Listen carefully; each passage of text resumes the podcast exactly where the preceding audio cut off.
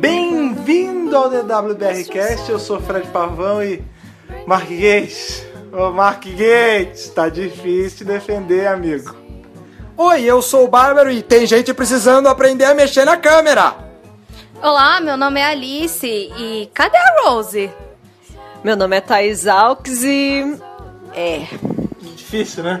Eu acho que eu ainda tô preferindo o Sandman de um certo Neil Gaiman. Ah, ou, ou da DC, né? Ou é. Ou do Homem-Aranha. É, ele ou é da qualquer DC. outro Ou Sandman. qualquer outro Sandman. areia. Não é Sem- verdade? Sem de areia? Ser, sem de areia. Ser de areia. Pessoas, pessoas que estão aí do outro lado ouvindo esse podcast. Hoje nós vamos falar desse episódio dessa semana que é o Sleep No More, que foi o episódio do Mark Gates da temporada. Então, você É. já sabe como é. Então, eu não vou dormir depois do teste desse negócio. Não, porque Ó, ele realmente, já tá coçando o olho. realmente ai, foi meu Deus, o que, que é isso aqui no meu olho, gente? porque realmente foi um episódio de horror, né, cara? Porque Que horror. É um ver duas horror. vezes foi um, um crime, né, É um cara? horror no sentido de você agora tá com medo da sua própria remela, né? Ai, meu Deus. Olha, a gente vai falar mais a fundo desse episódio aqui. Trouxemos o Bárbaro mais uma vez, aí pela quarta vez no podcast. Esse cara tá sempre com a gente. Eu já e perdi a dessa conta, vez, já. já perdimos a conta. E dessa vez com um integrante a mais, que é a senhora Bárbaro, que é a Alice, a namorada do Bárbaro, que Bem-vinda. Ó, Claro, né? Como tudo no WRCast é feito com propósito, que não foi sem querer. A Alice, ela ainda está assistindo o começo da série moderna, tá na terceira temporada, né? Terceira temporada, ainda bem no comecinho. Sim, por que, que fizemos questão dela estar aqui? Porque a gente queria alguém que tivesse a alma limpa e não tivesse muito, muito review sobre o Mark Gates. Olha Pra ela julgar esse episódio de cara limpa, sem, sem preconceito sobre ele e ver qual era a reação dela. E não por, por surpresa vimos que foi muito parecida com a nossa, que já temos já Não certa é? experiência com o Mark Gates, né? Então a gente vai parar aqui rapidinho, ler nossos e-mails e já voltamos pra dissecar esse episódio grão por grão. Olha aí, olha aí. Mr. Sandman, bring us a dream.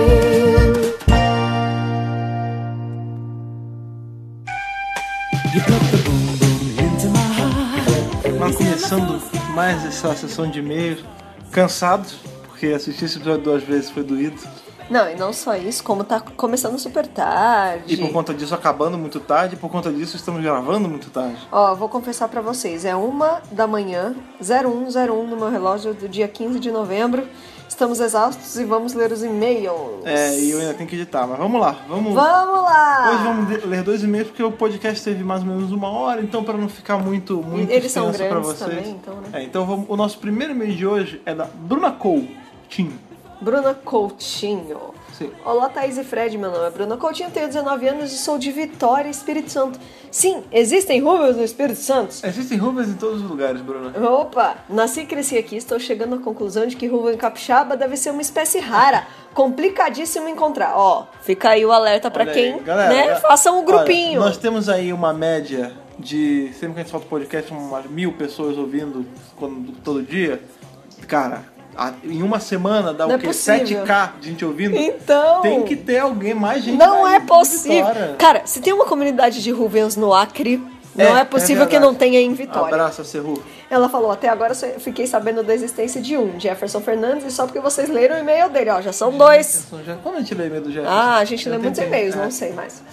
Oficialmente comecei a assistir a série em dezembro do ano passado, mas só em julho com The Empty Child que eu me empolguei de verdade com a série, apesar de não ter gostado nem um pouco da Rose ficar dançando com o Capitão Jack, enquanto o doutor tá cortando o dobrado com aquela criança esquisita e assustadora. Ah, eu entendi. É verdade, minha irmã, pode crer. Nessa época era engraçado, né? A gente tinha o Jack militarzão, nada pansexual, tipo Jack machão, né, cara? É, ele era conquistador, mas não... Não de tudo e. Nem, não de tudo e todos. Né? Ah, mas eu acho legal. Não. Meu doutor preferido é o 10, mas estou adorando o 12, principalmente nessa E temporada. aí vai fechar. Sabendo o que a gente sabe do final, acho que isso vai mudar pro 12, hein? Vamos lá! Não consigo por nada nesse mundo fazer meus amigos assistirem Doctor Who. Acho que não tenho lábia suficiente e o fato da série ter mais de 50 anos assusta. Nem adianta falar que não precisam começar da série clássica, eles se recusam. Não sabe o que estão perdendo, Não, mas engra- Bruna! Mas engraçado, Bruna, e aqui vocês estão ouvindo. Tem muito isso, né? As pessoas eh, sempre. É, é, início de conversa, né? O que, vocês fazem? É. Ah, não, a gente tem um site Doctor Who. Ah, Doctor Who, pô, já, já pensei em ver, mas é grande, já tem 50 anos, já tem que explicar que não, é bem Não assim. é, Mas a pessoa. cara. Porque a gente tá acostumado, tipo, uma série ter nove temporadas já é um absurdo hoje em dia. Então, Nove temporadas já assusta. Quiçá, porra, 50 anos de série. você tem que lembrar que são só nove temporadas com só 12 ou 13 episódios cada. Nem é tão difícil, vai. É, mas assusta. Pelo assim, amor o de cara Deus. tá falando que assusta e é uma verdade. É, vamos lá. Vamos ao que interessa. Eu adorei o episódio. Por mim, ganha nota máxima fácil. Ainda não entendi como funciona o sistema de notas de vocês. Como funciona o sistema de notas, Fred O sistema de notas aqui do DWRcast é um sistema Assim, aí que... simples, simples e rápido. Sim, que foi elaborado com muito, muita garra aqui por mim, que é você tem que dar a sua nota de 1 a 12, seja de Heart no Capaldi, sabendo todos os entremeios. Ou seja, você pode dar um 10,5, que é o mãozinha, você pode dar um 9, um 8,5, que é o, o, o O guerreiro. E- Você pode dar um curador se for um episódio muito pica da galáxia. Por que, é- que a gente usa o curador como nota máxima? Porque na nossa teoria, o curador seria um doutor do futuro, né? Não, na verdade, ele é um to- muito do futuro, e a gente, é tão do futuro que a gente não sabe como. Ou, por exemplo, poderia ser um Valeard também, que é muito próximo do final. É sim, que Né? tá entre a 12 e a última, Sim, né? é. O Bárbaro chegou a dar num episódio aí passado o 57 doutor que o, o Matt Smith, Matt cita Smith 50 fala, anos. né? Então, assim, a nossa, as nossas notas elas são bem maleáveis, né? Mas é sempre assim, se, se baseando no doutor do número correspondente. Por exemplo, 7 é meu doutor favorito, mas 7 é uma nota relativamente baixa. Então, se eu desse McCoy pra alguém, eu não tô dando porque é meu doutor favorito, tô dando porque a nota é baixa. É, é como se fosse um sistema de 1 a 12 mesmo, É, com algum. nome. E, é, de 1 a 12 e com algumas ressalvinhas aí, né? É. Que é o War Doctor, É 8,5, o 10,5. Dr. Donna e o Curador. Isso. Então vamos lá. O episódio duplo, de forma geral, foi muito bom, mas The Zygo Inversion foi ótimo. Nem acreditei que o Moffat estava envolvido, pois não consigo desvincular a imagem dele dos roteiros sem pé nem cabeça da quinta temporada. Bruna é, uma de nós. Bruna de nós aí. Bruna nos representa. Bruna, sinta-se abraçada com força, assim, por nós dois. A gente te entende. A gente entende. Vem cá, vem. Se não fosse pelo DWBR Cast 36, eu nunca teria percebido que esses episódios falam sobre imigração e um pouco sobre a questão de gênero. Sim. Na verdade, eu nem tinha gostado muito do episódio, mas depois de acompanhar a análise de vocês, eu praticamente adorei.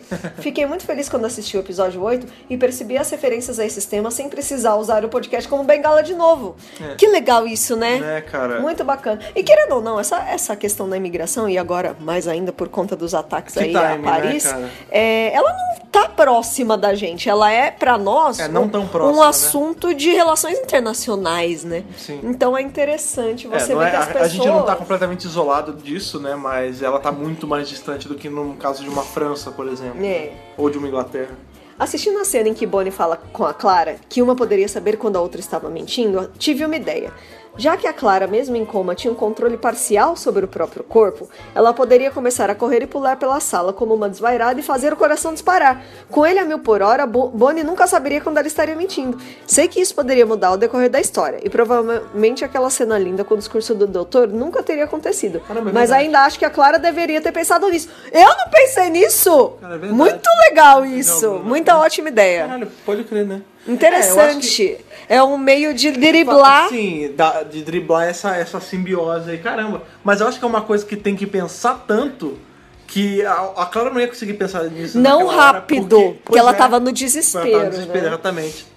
Por falar no discurso do doutor, meu Deus, o que foi aquilo? Achei tão incrível quando ele mostra que, mesmo com os acontecimentos do especial de 50 anos, ele ainda sente pelo que fez. Quer dizer, mesmo mudando o passado, saber que foi responsável pelo fim da sua espécie deixaria em qualquer um marcas profundas o bastante para levar pela vida inteira. E o Capaldi mostrou isso muito bem. É, afinal de contas, né, a gente sabe que ele não detonou né, o momento lá, a gente viu isso nos piores 50 anos, mas querendo ou não, até, Não muda, até né? chegar naquele ponto, o doutor lutou muito na guerra. A gente vê aí que o oitavo Anos lutou, e anos. O oitavo pegou o comecinho da guerra, né? Quando ele regenerou, ele regenerou num John Hurt novo. E o John Hurt a gente vê é um John Hurt velho, cara. Então, Sim. você pensa aí o tempo que ele ficou nessa, nessa guerra, né, cara? Porra. Por mais que ele não tenha explodido ela.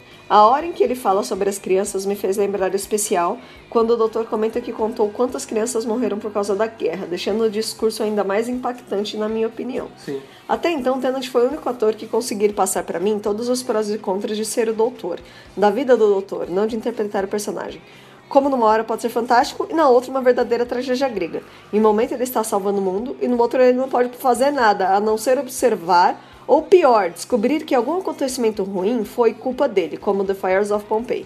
Foi muito bom sentir o mesmo com o Capaldi nessa cena. Alguém, por favor, dê um prêmio pra este homem. Bom, Né? BAFTA tá aí, é, né? BAFTA, cara, se o Capaldi Entre outros. não levar um BAFTA por, por essa Tinha que ser temporada... indicado ao M, mas enfim. É, né? porque série inglesa já viu. É. Vamos encerrando por aqui. Esse foi o primeiro e-mail que envio para o podcast e sei que escrevo posso ser prolixa, mas ficou muito grande, peço desculpas. Tem várias coisas que você falaram no DWBcast 37 que eu gostaria de ter comentado, mas não sei falar em poucas palavras. Apesar de ter conhecido o site no início de outubro, posso afirmar com certeza que o trabalho de vocês é excelente. Continue sempre assim. Ah, muito obrigada. É, é por feedbacks, assim, é por. É nem feedback, né? É depoimento de que, tipo, caramba, vocês fizeram ter uma outra ótica do episódio, ou vocês me ajudam a, a, a discutir porque eu não tenho. Ou a não quem- me sentir sozinha. É, eu- né? é esse que é o nosso combustível, Bruno. Então, brigadão. Ótimo e-mail. Não foi tão grande assim, já tivemos e-mail muito maiores que E ela manda um PS aqui só pra finalizar. Comecei Opa. a assistir a série clássica, mas empaquei no segundo arco do primeiro Doutor, The Daleks. Sim, sim. Parece que estou vendo a primeira temporada de 2005 de novo. Olha. Apesar de curiosa, me sinto desanimada. Isso não significa que eu vá desistir, sim que vou demorar muito pra conhecer o segundo Doutor. Segue aí, segue aí, ó. Esse primeiro ano. Calma que melhora. Esse primeiro ano do Hartnell, ele é meio emperrado, mas depois vai bem, cara. Ó, quando você chegar em The Chase, você, nossa, melhor arco do primeiro doutor, eu digo The isso. Chase é maravilhoso. Continue aí que vale muito a pena. Obrigado pelo seu e-mail. Próximo de hoje. Lucas Souza nos mandou um, um e-mail essa semana que, na verdade, não fala sobre episódio, mas ele fala sobre uma coisa que é interessante a gente falar por aqui, ainda mais com os próximos spoilers aí da temporada. Ixi, É, treta. vamos lá, meu nome é Lucas e acompanho o site desde a oitava temporada, mas só comecei a ouvir os podcasts na nona temporada. Uhum. Ou seja, sou fã há um ano, acabei rápido a série, diria que foi um vício. Já tentei assistir a clássica, mas quase chego a dormir. É. Porque me acostumei com o ritmo frenético do New Who. É outra narrativa, né, É outro cara? tipo de narrativa, mas, cara, vale a pena, não desista. Não desiste que vale a pena, é. Siga o exemplo aí da Bruna, né, que tá começando também. É difícil, Sim, sim. mas É, cara, é de novo, é o que a gente acabou de falar, é narrativa. né? Na época que tá falando de como uma pessoa dos anos 60 assistia a série. Hoje a gente tá É. em 2015, sabe? Na verdade, na verdade, é mais no comecinho, porque depois as coisas pegam. Ó, Anos na 80 época do tá Perch já tá ótimo. É, o terceiro doutor, eu acho que ele é muito um divisor de água aí, porque por ele ser mais de ação, ele ser uma coisa quase meio James Bondesca, É. ele é mais gostoso de assistir porque é um, um ritmo que não é tão diálogo, diálogo, e diálogo. le- não é tão lento, É, né? Mais é. rapidinho, mais dinâmico. É, no segundo já, já engata bem. É, questão de Gente, costume. é, é tipo Rose. Rose é sofrível, mas depois você passa, meu, é, é ótimo. É, Depois você volta e você até gosta do episódio. Então, gostaria de saber duas coisas. Manda ver. Primeiro, quais arcos não posso perder pra entender mais sobre Gallifrey? Pois adoro essa coisa toda. Cara, a gente teve o podcast aí, Hum. É. né, já sobre Gallifrey. Sim, sim, que é o par- é o Partiu Galifrey. A gente pode até deixar o link aqui pra você escutar, caso você ainda não tenha escutado.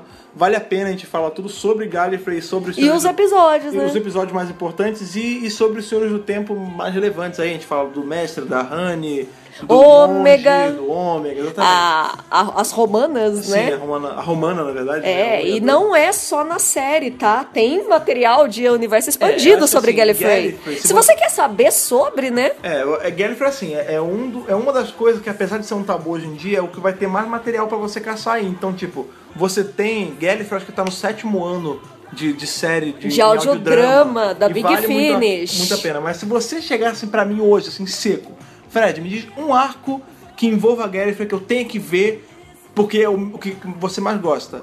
Deadly Assassin. Era o que eu ia falar também. Me- o melhor. Quarto Doutor, né? Sim, sim. Não lembro agora em que temporada que tá, é, anos lo- 70. é logo, é logo depois da saída de Sarah Jane.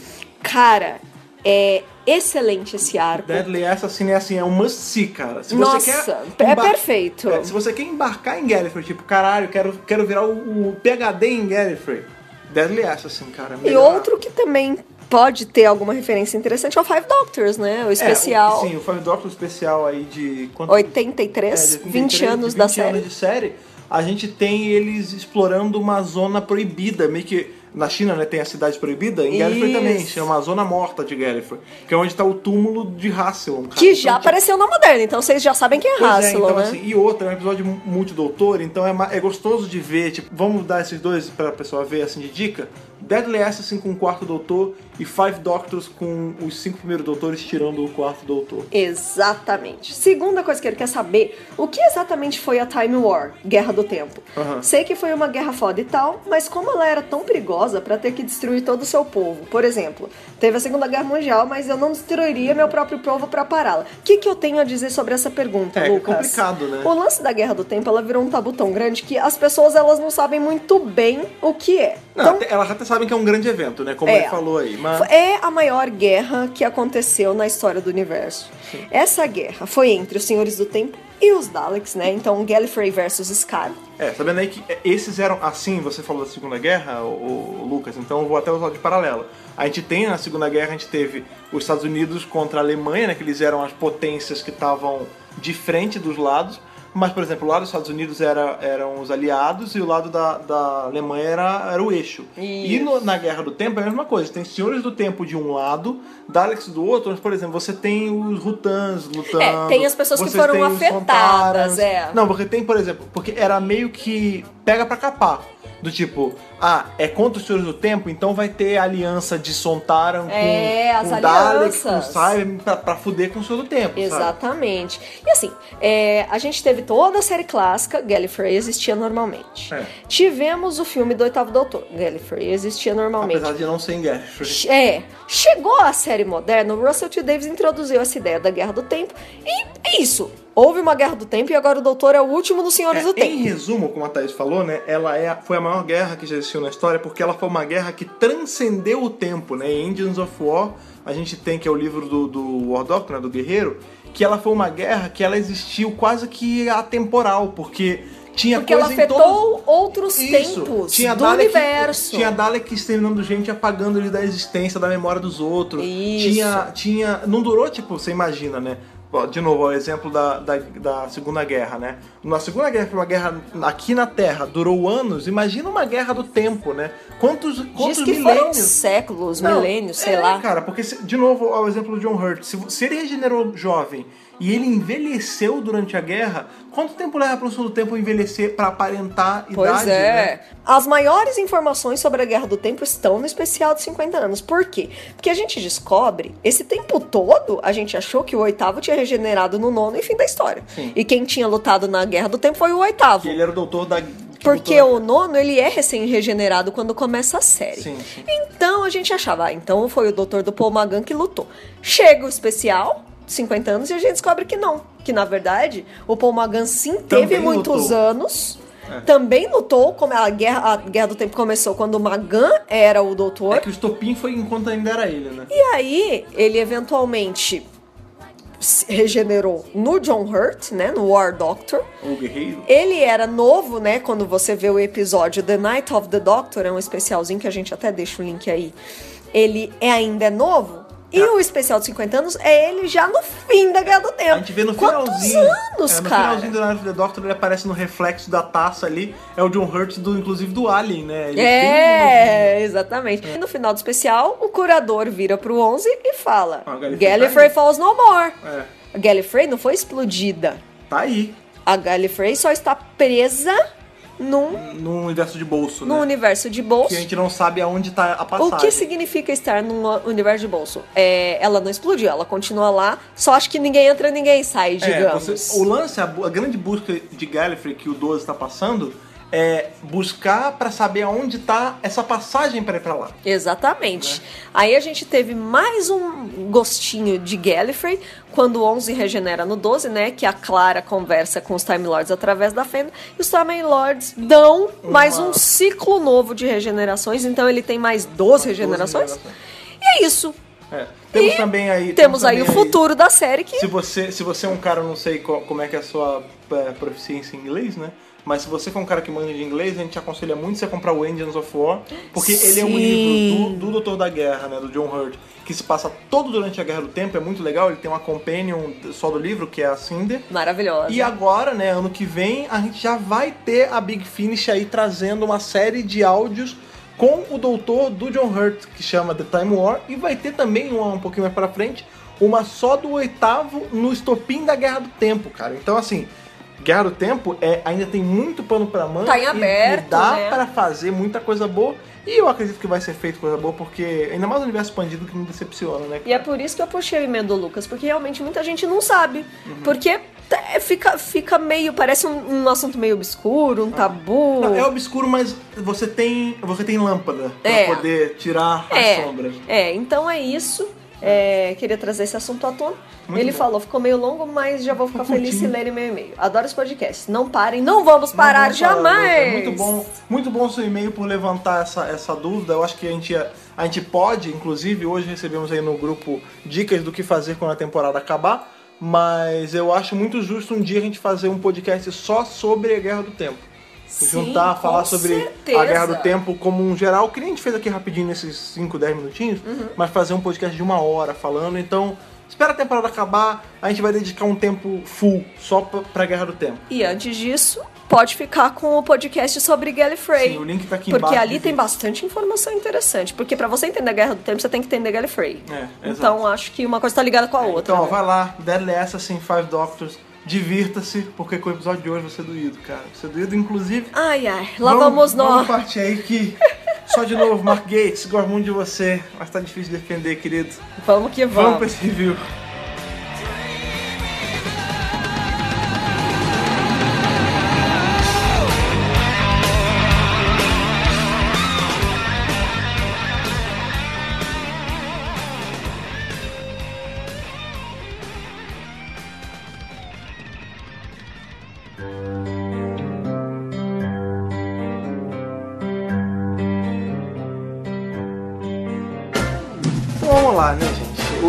Esse episódio que começou diferente, primeiro episódio, desde 63, que não tem abertura. E aí você pega todo aquele lance, ah, porque, pô, é inovador, é não sei o quê. E. É, é, mas, né? É, na verdade já- já é o segundo episódio dessa temporada que a abertura é diferente, né? Ah, não, sim, mas é porque essa é diferente por não ter. Por não ter. A primeira abertura diferente foi do, do Flood, né? Before É, the Before Flood. the Flood, que Né? o Capaldi tocou. Isso, a guitarrinha, né? E agora tivemos o episódio praticamente sem abertura, né? O crédito, inclusive, do nome do episódio e do roteirista ficou pro final. Não. É, aparece o nome da série ali codificado no começo, né? Junto com todas aquelas letras, aqueles códigos e tal. E nomes. Sim, e nomes. Inclusive depois quando a gente assistiu a segunda vez, né? Porque o pessoal já sabe que a gente vê a primeira vez no streaming e depois a gente baixa, disponibiliza pra vocês e assiste de novo. É, tem escrito Doctor Who, mas também tem escrito é, não, é Tem Clara, Clara, Clara tem o Oswald, Doutor, The Doctor. Chopra, acho que tem o nome de Tem o todos nome os dos personagens, né? ali, né? A gente não parou pra, pra caçar a fundo, mas deve ter de cada um deles. Que a gente, é que a gente não viu, gente. Tinha uma- um negocinho no meu olho. Tinha um aqui, cisco, né? Tinha um cisco Tinha no um meu olho. cisco no meu Cisco! Cisco Ramon? Olha! Olha, eu vou, eu vou te falar. Se fosse um podcast de review do último episódio de Flash, teria sido muito mais divertido, porque Inclusive, se Cara. vocês quiserem podcast de flat, a gente tá topando também. É, porque acontece o seguinte. E seria né? mais rápido também. Olha aí, olha aí. Mas, mas sim, né? Esse, esse episódio, eu já fui, como eu falei no episódio passado, né? Da BRCast passado, que eu tava indo já com. Não com o pé atrás, mas com os dois pés atrás, com o corpo inteiro atrás. Por ser o episódio do Mark Gates e ele ser conhecido por não fazer episódios muito bons, né? Assim, na minha Há concep- controvérsias. Não, na minha concepção, Tem único- episódios bons. não, o né? único episódio bom dele, do Mark Gates, pra mim é o Victor of the Daleks, que curiosamente é um episódio que muita gente não gosta. Tipo Que é- eu. Você não gosta de Victor of the Daleks? Acho estranho. Ah, eu, eu curto, eu curto Eu Victor acho of the ok, Daleks. nem ruim nem bom. É, então, assim, é que- Acho legalzinho. É, da Segunda Guerra e Sim, tal. nem não, muito pelo contrário. Você, você, Alice, já viu um episódio do Mark Gates? né? Dois, Dois né? episódios do Mark Gates até agora. Você tá na Marta? Tá em qual episódio que ela tá? É, ela tá no Daleks Take Manhattan. Ah, Dark Então, ela Manhattan já viu os dois episódios da Rose com o Mark Gates, né? do Mark Gates, né? Que foi o Unquiet Dead, que é o do, dos fantasmas lá, do, do Fantasma. Charles Ah, sim, Dickens. Charles sim. Dickens. E viu aque- aquele primor de episódio. aquele- Episódio aque- favorito Aquela, Friends. aquela aberração da- dos episódios do Doctor Who. Eu gosto! Chamado Idiot Lantern. Então, antes de Eu começar a falar... gosto! Tá bom, tá bom. Ela gosta, gente, ela gosta, ela gosta. Thaís gosta, eu adoro acontece. esse episódio. Tá bom. Então, Alice, antes de começar mais a fundo, entrar nessas, nas areias desse episódio, qual- me fala um pouquinho o que você achou dos, dos últimos episódios que você viu do Mark Gates, se você sente alguma diferença com esse, o que, que você acha dos episódios dele em comparação com os demais e tal. Olha, dos, das primeiras temporadas que eu estou assistindo, deu medinho. Ele conseguiu captar esse medinho. Principalmente da parte que. dos fantasmas, que a- vai fechar a fenda e tal. Mas nesse. hum, Só quando a gente assiste a primeira vez. Na segunda, já nem pouquinho tanto. menos de medo, né? Um pouquinho menos. É, é que o Gates ele tenta, né, fazer sempre o episódio de terror da temporada. Quando eu falo tenta, Perceba o tempo. Não, não, não, não, não. Sabe por quê? Porque, porque aí parece que ah, o Fred é hater do Mark Gates. Não é, na verdade. Inclusive conheci Mark Gates, grande amigo meu, cara, muito gente fina. Que não Tomar, sou, tomar umas brejas toda não, não sou eu, não sou eu que conheço Mark Gates, Mark Gates que me conhece. Olha aí, gente, olha. Não, brincadeira. O pessoal sabe, a gente já mediou o painel que teve com ele aqui no Brasil. Grande ele é super simpático. Ele é muito simpático. Ele é muito legal, só que o lance, sabe o que, que me pega, Que que, eu acho engraçado? bacana. Ele foi o idealizador daquele especial que tivemos 50 anos, o, o Adventure in Space and Time. Sim. É dele. E esse, esse é, é, docudrama, né, que é um documentário, meio drama, meio documentário, é bonito, cara, é bem feito. Putz, é, meu, é muito bom. Pra é quem... porque não é um episódio de Doctor Who, mas Pra se- quem assiste série clássica, pra quem assistiu o primeiro Doutor, Que, é, que é o meu caso, putz, meu, que coisa linda. Pois é, e aí você pega, ele faz um- um- uma parada boa beça, né, que é especial, não tem, não tem uma falha especial, toda é uma maravilha. Perfeito. E aí você vê quando ele tenta fazer os episódios, quando ele tenta fazer episódio de terror, criar um monstro, ele falha, mas assim, miseravelmente. Não foi uma, não foi duas vezes. Tipo, você. O Unquiet Dead, né, okzinho. Aí tem o, o Victor of the Daleks que é maneiro, na, pra mim. Mas de resto, cara, tem aquele lá da, da mulher que tem o bicho no, no peito. lá. Ah, e o Crimson Horror, Horror. esse foi terrível. Não, a única parte boa desse episódio é a Jenny lutando. O É. resto, Pois é, pois é. Então assim, tem já um histórico. ó, pô, a ah, grande. tem o Cold War dele um também, pouco- né? Que é um episódio mais ou menos até também. É. Mas tem muito, tem, ele tem muito review negativo, né? Eu, assim, é, eu vou tentar ser um pouquinho do contraponto do Fred aqui. Eu não acho Mark Gates horrível.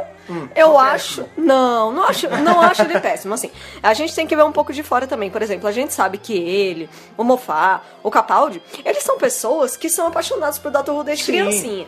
Né? Ele, inclusive, durante é, um outro evento que nós participamos no Rio, um ano antes, né, da, da... Foi 2013, né? Ele chegou a comentar que a era favorita dele é a era Pertwee. Ele gosta muito dos arcos daquela época tal. Ele é realmente apaixonado por Dr. Who. Foi isso que fez ele... é, desenvolver, elaborar o Adventure in Space and Time, que é, excelente mesmo, como que o Fred inclusive ele- falou. Ele, teve no, no último dia de gravação, ele tava vestido de Purt. Não, ele, ele é assim, é verdade. Ele é assim, apaixonado pela série e ele gosta principalmente dos arcos mais de terror. Ele se considera um cara que escreve terror. E de fato, as histórias dele metem medo sim. Inclusive, eu vou até fazer uma confissão. Quando eu comecei a assistir Doctor Who, eu assisti Rose Sim. e parei por alguns meses, né? Porque não tem jeito. É porque é aquele movimento involuntário, todo mundo faz isso. É, aí eu fui assistir o The End of the World, eu achei o máximo. E aí eu vi o Next Time, que era do Unquiet Dead. Sim, sim. Eu fiquei com um cagaço do caralho, eu pulei esse episódio. Então, esse episódio é maneiro. O- E sabe quando eu fui voltar a ver? Depois que eu já tinha terminado tudo. Eu terminei a quinta temporada, até então não tinha sexta, né? Isso foi 2011. E aí só que eu fui voltar e me deu um cagaço do caralho. Aliás, eu acho que esse é o episódio mais assustador do Gates. É, não, porque ele faz direito esse episódio. Tipo, tem. Não, não é o monstro bizarro, tipo, de novo, tipo do, do Crimson Horror, que é qualquer coisa, sabe? Sim, sim. Mas, enfim. É, Mas tentando... assim, os, as outros, os outros episódios dele, eu gosto muito de Idiot's Lantern. Aham. É, agora, realmente, Crimson Horror eu acho mais ou menos. Cold War, o mérito é, é trazer de volta o, o White Warrior, Sim, né? sim. Que é um monstro da série clássica também, então você vê que ele tem essa ligação com a série clássica Sim, forte. sim. Victory of the Daleks tem lá seus méritos e tal. Gosto assim, bastante, gosto Desculpa, bastante. ele não é um puta roteirista foda, entendeu? É, não, ele faz Mas- muito bem, apesar de eu não gostar. Mas são histórias que têm elementos. Às vezes você- pode achar que no geral os episódios não sejam bons, mas tem elementos tanto de terror, que é o que ele quer, Sim, sim. que é o efeito de sentido que ele quer gerar, e também, assim, tem elementos interessantes. Agora, vou confessar, eu achei o Sleep No More o mais fraco dele até agora. Não, foi o mais fraco dele. Mentira, né? é Depois, não depois do, do, do, do mim Lantern. é, é, pra mim foi. Mas ele foi o episódio mais fraco dessa temporada. É, eu apoio. Também. Eu apoio. Estamos, estávamos numa crescida. É. Assim, tipo, meu, é, estamos indo pro espaço infinito, universo paralelo até. E de repente, boa! Voltamos pra Terra, pro centro da Terra. É, assim, é. foi uma queda brusca no ritmo da, da temporada. Lamento quem fala, ah, mas eu gostei, achei legal. Foi. Foi, gente, Não, foi muito. de gosto. Ainda mais depois do episódio da semana passada, que foi um Nossa. episódio que tomou uma, notas altíssimas. A sua nota foi alta, a minha nota foi alta. Na verdade, eu acho, acho que é bem injusto ter qualquer episódio depois do da semana passada, né? Fica É, uma sim. concorrência Olha, desleal. é, é, de verdade, de E verdade. aí é. vem um Gates, né? E... Ga- e veio um Gates não na sua melhor forma. Não foi o The. Eu esqueci o nome do, do episódio lá do. Do Charles Dickens? É, Não, do Charles Dickens. Dead. The Unquiet Quiet Dead. Dead. Não foi um The Unquiet Dead, foi um. Foi, No foi o Sleep No More, né, Foi um? Sleep No More, gente. A gente pode, inclusive, transformar isso em um adjetivo, né? Esse, É. esse episódio foi meio Sleep No More, É. né? Ah, esse episódio foi, ah, foi um pouco mais, não sei o que, esse foi, esse foi mais Sleep No Ou, More. como disse alguém lá no nosso grupo oficial, Gates e suas gatices. Gates. Gates e suas Não, gatices. inclusive teve uma pessoa que co- colocou uma- um desenho lá, uma GIF, sei lá, é, é I'm ashamed and not impressed. Tipo, a maioria das pessoas foi ver esse episódio já meio receoso de não ser um episódio tão bom. E não foi. De novo, teve lá os seus méritos, teve. Teve o lance, a narrativa é diferente. Por exemplo, foi, foi feito todo um, um trabalho em volta, né? Tipo, o Moffat falou que a narrativa era incrível, jamais antes vista. E não é bem assim, né? Tipo, a gente tem o caso da. Tudo bem, Doctor Who realmente é novidade. É, Dr. Who, tudo bem. É, mas a gente vê, tipo, o Bruxo de Blair é basicamente isso, né? Que é aquele a câmera de mão, filmando, não Que é tem. um filme dos anos 90, não é nem do ano passado, né? É, pois é. Não é nem mais tendência, já é uma coisa que assim, já passou. Já foi- já foi- Atividade paranormal já- usa exato. esses recursos, né? Já foi replicada várias vezes. É. Mas o lance é que falaram, cantaram uma bola que ia ser excelente e tal, jogaram a expectativa lá pra cima e não foi lá essas coisas, Eu acho entendeu? interessante o, o lance da narrativa ser voltada pra, entre aspas, câmera que tá nos olhos das pessoas. Isso é bacana, isso é legal. Eu gostei. Deve ter dado um trabalho de produção Sim, danado, sim. né? O ponto de vista, né, gente? Quando, quando a gente começa a ler sobre escrever, né? Quem faz o NaNoWriMo aí deve saber. Quem tá fazendo aí, força, galera. Eu tô tentando aqui também, diariamente, né? Fazer essa a contagem mínima aí de palavras. Mas você vê que existem pontos de vista. Então, qual é o ponto de vista que está sendo falado agora? E é muito legal, porque quando você tira a terceira pessoa e você coloca os pontos de vista dos personagens, Primeira, né? é bem interessante. Não, engraçado. Isso é um mérito do episódio, não Sim. dá pra falar que não. Não, é, tem- esse episódio não é um, um- um William Hartnell, não é um, sabe? Ele tem uma, uma nota, não é tão boa quanto as outras, óbvio, mas ela tem uma um, tem o seu mérito. Eu acho que assim, a execução foi falha em coisa ou outra, tipo, mostra mais ou menos, a história era meio arrastada, mas tem elementos maneiros. Por exemplo, enquanto eu tava vendo, né, a gente até já comentou isso antes, o Bárbaro, ele tem aí essa experiência com direção, ele manja de filmagem, inclusive ele está filmando a gente agora aí. Formado na área, Sim, né? ele é formado né, nesse, nessa área maravilhosa. E eu comentei com ele, engraçado, porque é uma coisa que é ensinado, na, ainda mais pra atuação, né? Nunca olhe pra câmera. Olhar pra câmera é o maior pecado que alguém pode cometer durante. E nesse episódio E nesse tá episódio liberado. tá liberado, assim, não é, não é- não é obrigado, mas você. Não tem problema você dar uma olhadinha, você encarar a câmera, porque a câmera é uma pessoa nesse caso, né? É, e é- e é- Você tá olhando pro, pra quem você tá falando. Isso, e essa, e essa é a grande brincadeira, é esse o grande tchan do episódio. Não é nem, ah, é o monstro, é essa. Pra mim, eu acho que o grande tchan desse episódio é, ó, no- é o tipo de, de filmagem que, pô, é legal, pô, é interessante, não sei o quê. É muito filme de terror isso, e, e, é, e é muito mote, funciona em muito filme de terror, porque é exatamente isso. Tipo, você não está vendo a cena acontecendo como uma terceira pessoa. Você está lá, você está na cena. Você sente aflição junto. Isso, porque você tá tipo lá, ah, no caso deles, ah, tô com a arma na mão. Ou o monstro tá, tá aqui na minha frente, não está na frente do personagem, está na minha frente. Sim. Essa é a diferença. Esse é o grande tchan do episódio. Inclusive, era muito interessante quando a pessoa tava com a arma e você via como se fosse um jogo de primeira Sério? pessoa, né? É, ó, então, gente, ó, próximo jogo de Doctor Who, Sleep No More, é nós com a arminha atirando na areia.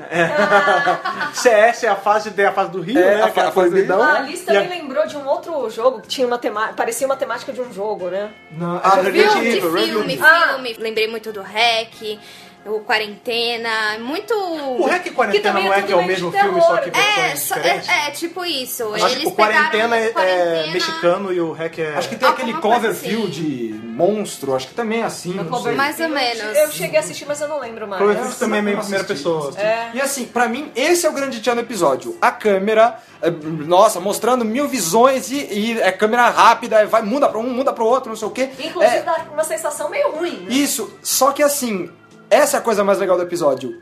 Não pode ser a coisa mais legal do episódio. Não pode a coisa mais legal do episódio ser movimento de câmera, gente. É, quando, quando- é sabe qual é o problema? E aí eu vou falar, porque é outra desgraça do mundo da, da TV, que é o Birdman.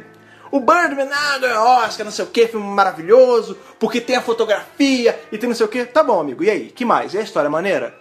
Ah, não, a história, mas a fotografia. Quando o seu trunfo é o jeito que você filma o negócio Não. e não a história, amigo, você tá arrumando pra uma água errada aí. Tem que ser uma coisa boa sim. Olha, ah, não, a câmera é ruim, a filmagem é ruim. Você fala, não, aí atrapalha o filme. Destrói roteiro, destrói atuação, direção, direção de fotografia, enfim, destrói mil coisas. Só que assim, não pode ser a melhor coisa. Não pode ser o seu as.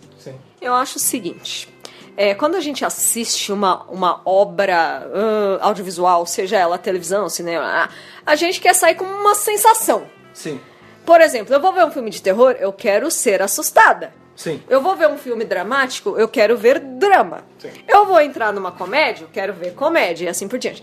E assim, é, Doctor Who é uma caixinha de surpresas, né? Cada semana você vai ter cada um desses Doctor gêneros. Who é um Kinder Ovo, né? É. A vida é uma caixinha É, de surpresa. Exatamente. e aí, assim, o meu problema com Sleep No More foi esse, que você... é, a gente teve uma temporada aí que trouxe muitas emoções pra gente. A gente tem gosto Roberto de ver o Carlos, episódio. A- É, Roberto, boa! Quantas emoções eu... A gente sai dos episódios, nossa, isso mexeu comigo aqui de alguma forma. Ou, caraca, isso foi engraçado pra caralho, olha essas piadas. Tipo, na época da dona tinha muito isso, né? E assim, que eu, qual foi a sensação que eu tive depois do episódio?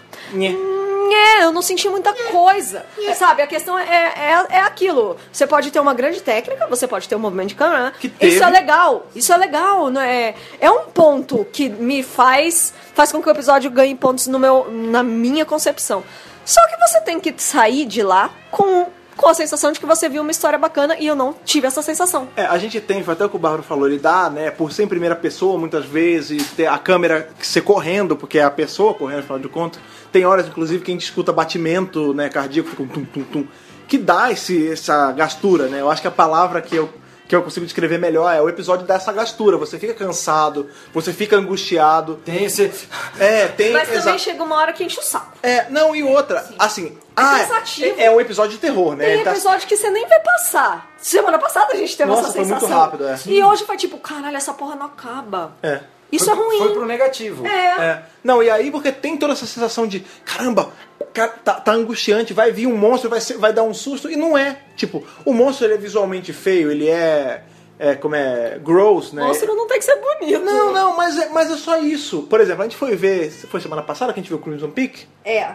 Semana passada, nós Retrasada, quatro fomos. Retrasadas, passada, não lembro. Nós quatro fomos ver o Colina Escarlate, né? O novo filme do. do Tom Guilherme Del, não, do Guilherme Del Ah, Toro, sim, né? Tom Hiddleston e no elenco. Eu não fui achando É, que é era. Lo- Loki, Chipo, Loki e Alice. É isso. É, isso. Loki versão vitoriana. versão vitoriana. Versão steampunk. É, pois Olha é. aí, e aí você pega, tipo. E sem chifre. Pois é, pois é. Você, eu fui ver o, o, o filme, eu nem achava que ia ser tão de medo, e cara, o filme dá um susto, eles têm aquele jump scare, né? É. Várias vezes. E claro, tem toda essa discussão de que jump scare não é terror. Mas que nesse. é jump scare, Jump né? scare é o susto, é o que te dá o. pá. Alice teve um desse com o episódio de hoje. É, então. Foi. Mas não Pode é. falar. Mas não foi. Pelo, tudo bem, ele gostou na lista, mas em mim. E o. Vampire Dead também dava uns sustos, hein, É, gente? então assim, eu não, eu não sei, cara. Eu acho que esse episódio, assim, no papel, a ideia de fazer um episódio assim é muito legal, mas na hora da execução fica ruim. Comparável até a um episódio que eu gosto, mas muita gente não gosta, pô, acho que 90% do fandom não gosta, que é o Love and Monsters.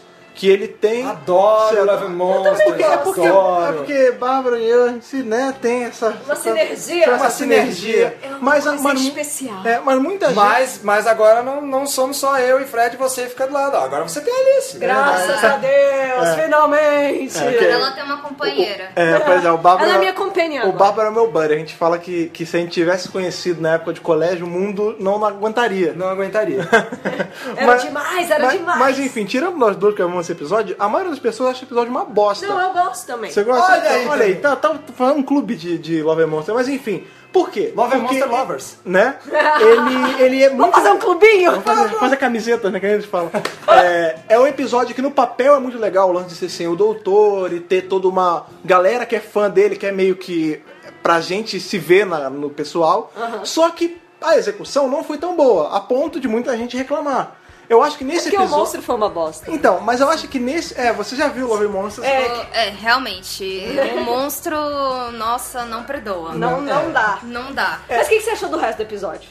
Do Love Monsters? É, The ela. Love Monsters? Sim, eu. Ah, foi bem, foi legal. Eu, eu gostei do começo, a, a história, assim, de o pessoal buscar o, o, o Doctor e se reunir e acabar se, se envolvendo mais com outros tipos de assuntos. E do nada surge esse cara e que quer loucamente achar o Doctor porque o quê? Ele Porque ele quer comer o doutor. Ah, meu Deus. Olha. Não nesse sentido. Calma, não, gente, calma, no sentido gente. literal, que eu acho que é pior, né? É. Não, e, e por que, que eu traço o paralelo com esse episódio? Porque esse episódio também é assim, tipo, no papel, eu acho que era muito legal esse lance de, ah, não, vai ser um episódio com uma. Não vai ter abertura, vai ter. Vai ser meio de suspense, vai ter esse flickering da imagem, vai ser em primeira pessoa, e o doutor fala com a câmera o tempo todo, tipo. Mas na hora de executar ficou mais ou menos. Aí, por exemplo, você tem o vilão, que você também consegue comparar com o vilão de Love and Monsters, que tipo, ele tá ali, tipo, ele é mau. Ponto. É o personagem mais preto-branco que existe, né? Não tem área cinza ali, né? Ele, ele é o vilão. Tanto que o Bárbara até falou na hora do episódio, caralho, é ridículo de descobrir que esse cara é o vilão, né? Eu até brinquei, ah, porque ele é o único de preto? Aí, não, né? Porque, porque assim, é, que, ah, mostrando já, já partindo pros finalmente, do final do episódio, ah, o professor lá, o, idealiza, o idealizador do projeto Morpheus, ah, ele é o vilão. Oh meu Deus, mas como assim é o vilão? Então, gente, é, na hora que é, a, o pod lá abre, a Clara tá lá observando, de repente ela é engolida pelo pod, aí rapidinho o doutor já vai lá, abre, e quando ela tá lá, a Clara já tá lá dormindo e tal, Apagada, ele, né? ele dá tipo A gente um... nem vê, né? É, Nem- inclusive, nem- é, ele, dá, ele, dá, ele dá um tapinha nela, ela acorda, tipo, já começa a tirar e fala, nossa, me puxou pra cá, eu, eu dormi, ah, você dormiu e tal. Aí quando eles vão no pod desse professor e tal, é, ah, o negócio tá ligado, o doutor vai lá, desliga rapidinho, e ele vai tentar abrir. No que ele tenta abrir, o cara fecha. Aí a Clara vai lá, conversa, Conversa. não sei o quê, e aí ele sai. Ou seja, ele não tinha acabado de acordar, ele já tava muito bem acordado, É, obrigado. Mas, mas isso é o tipo de coisa também que a gente só foi sacar na segunda vez que a gente viu, então Exato. a gente pode até esperar que, ah, não, é porque a gente já sabe o resultado disso tudo. Isso. Mas acho que assim, a- a- apesar de, dos pesares, né? Apesar de toda essa crítica que a gente tá fazendo ao episódio não ter sido o melhor da temporada, que vamos ser sinceros, né? É muito difícil você. É quase uma competição de leal, né? né, É. Dentro daquela temporada.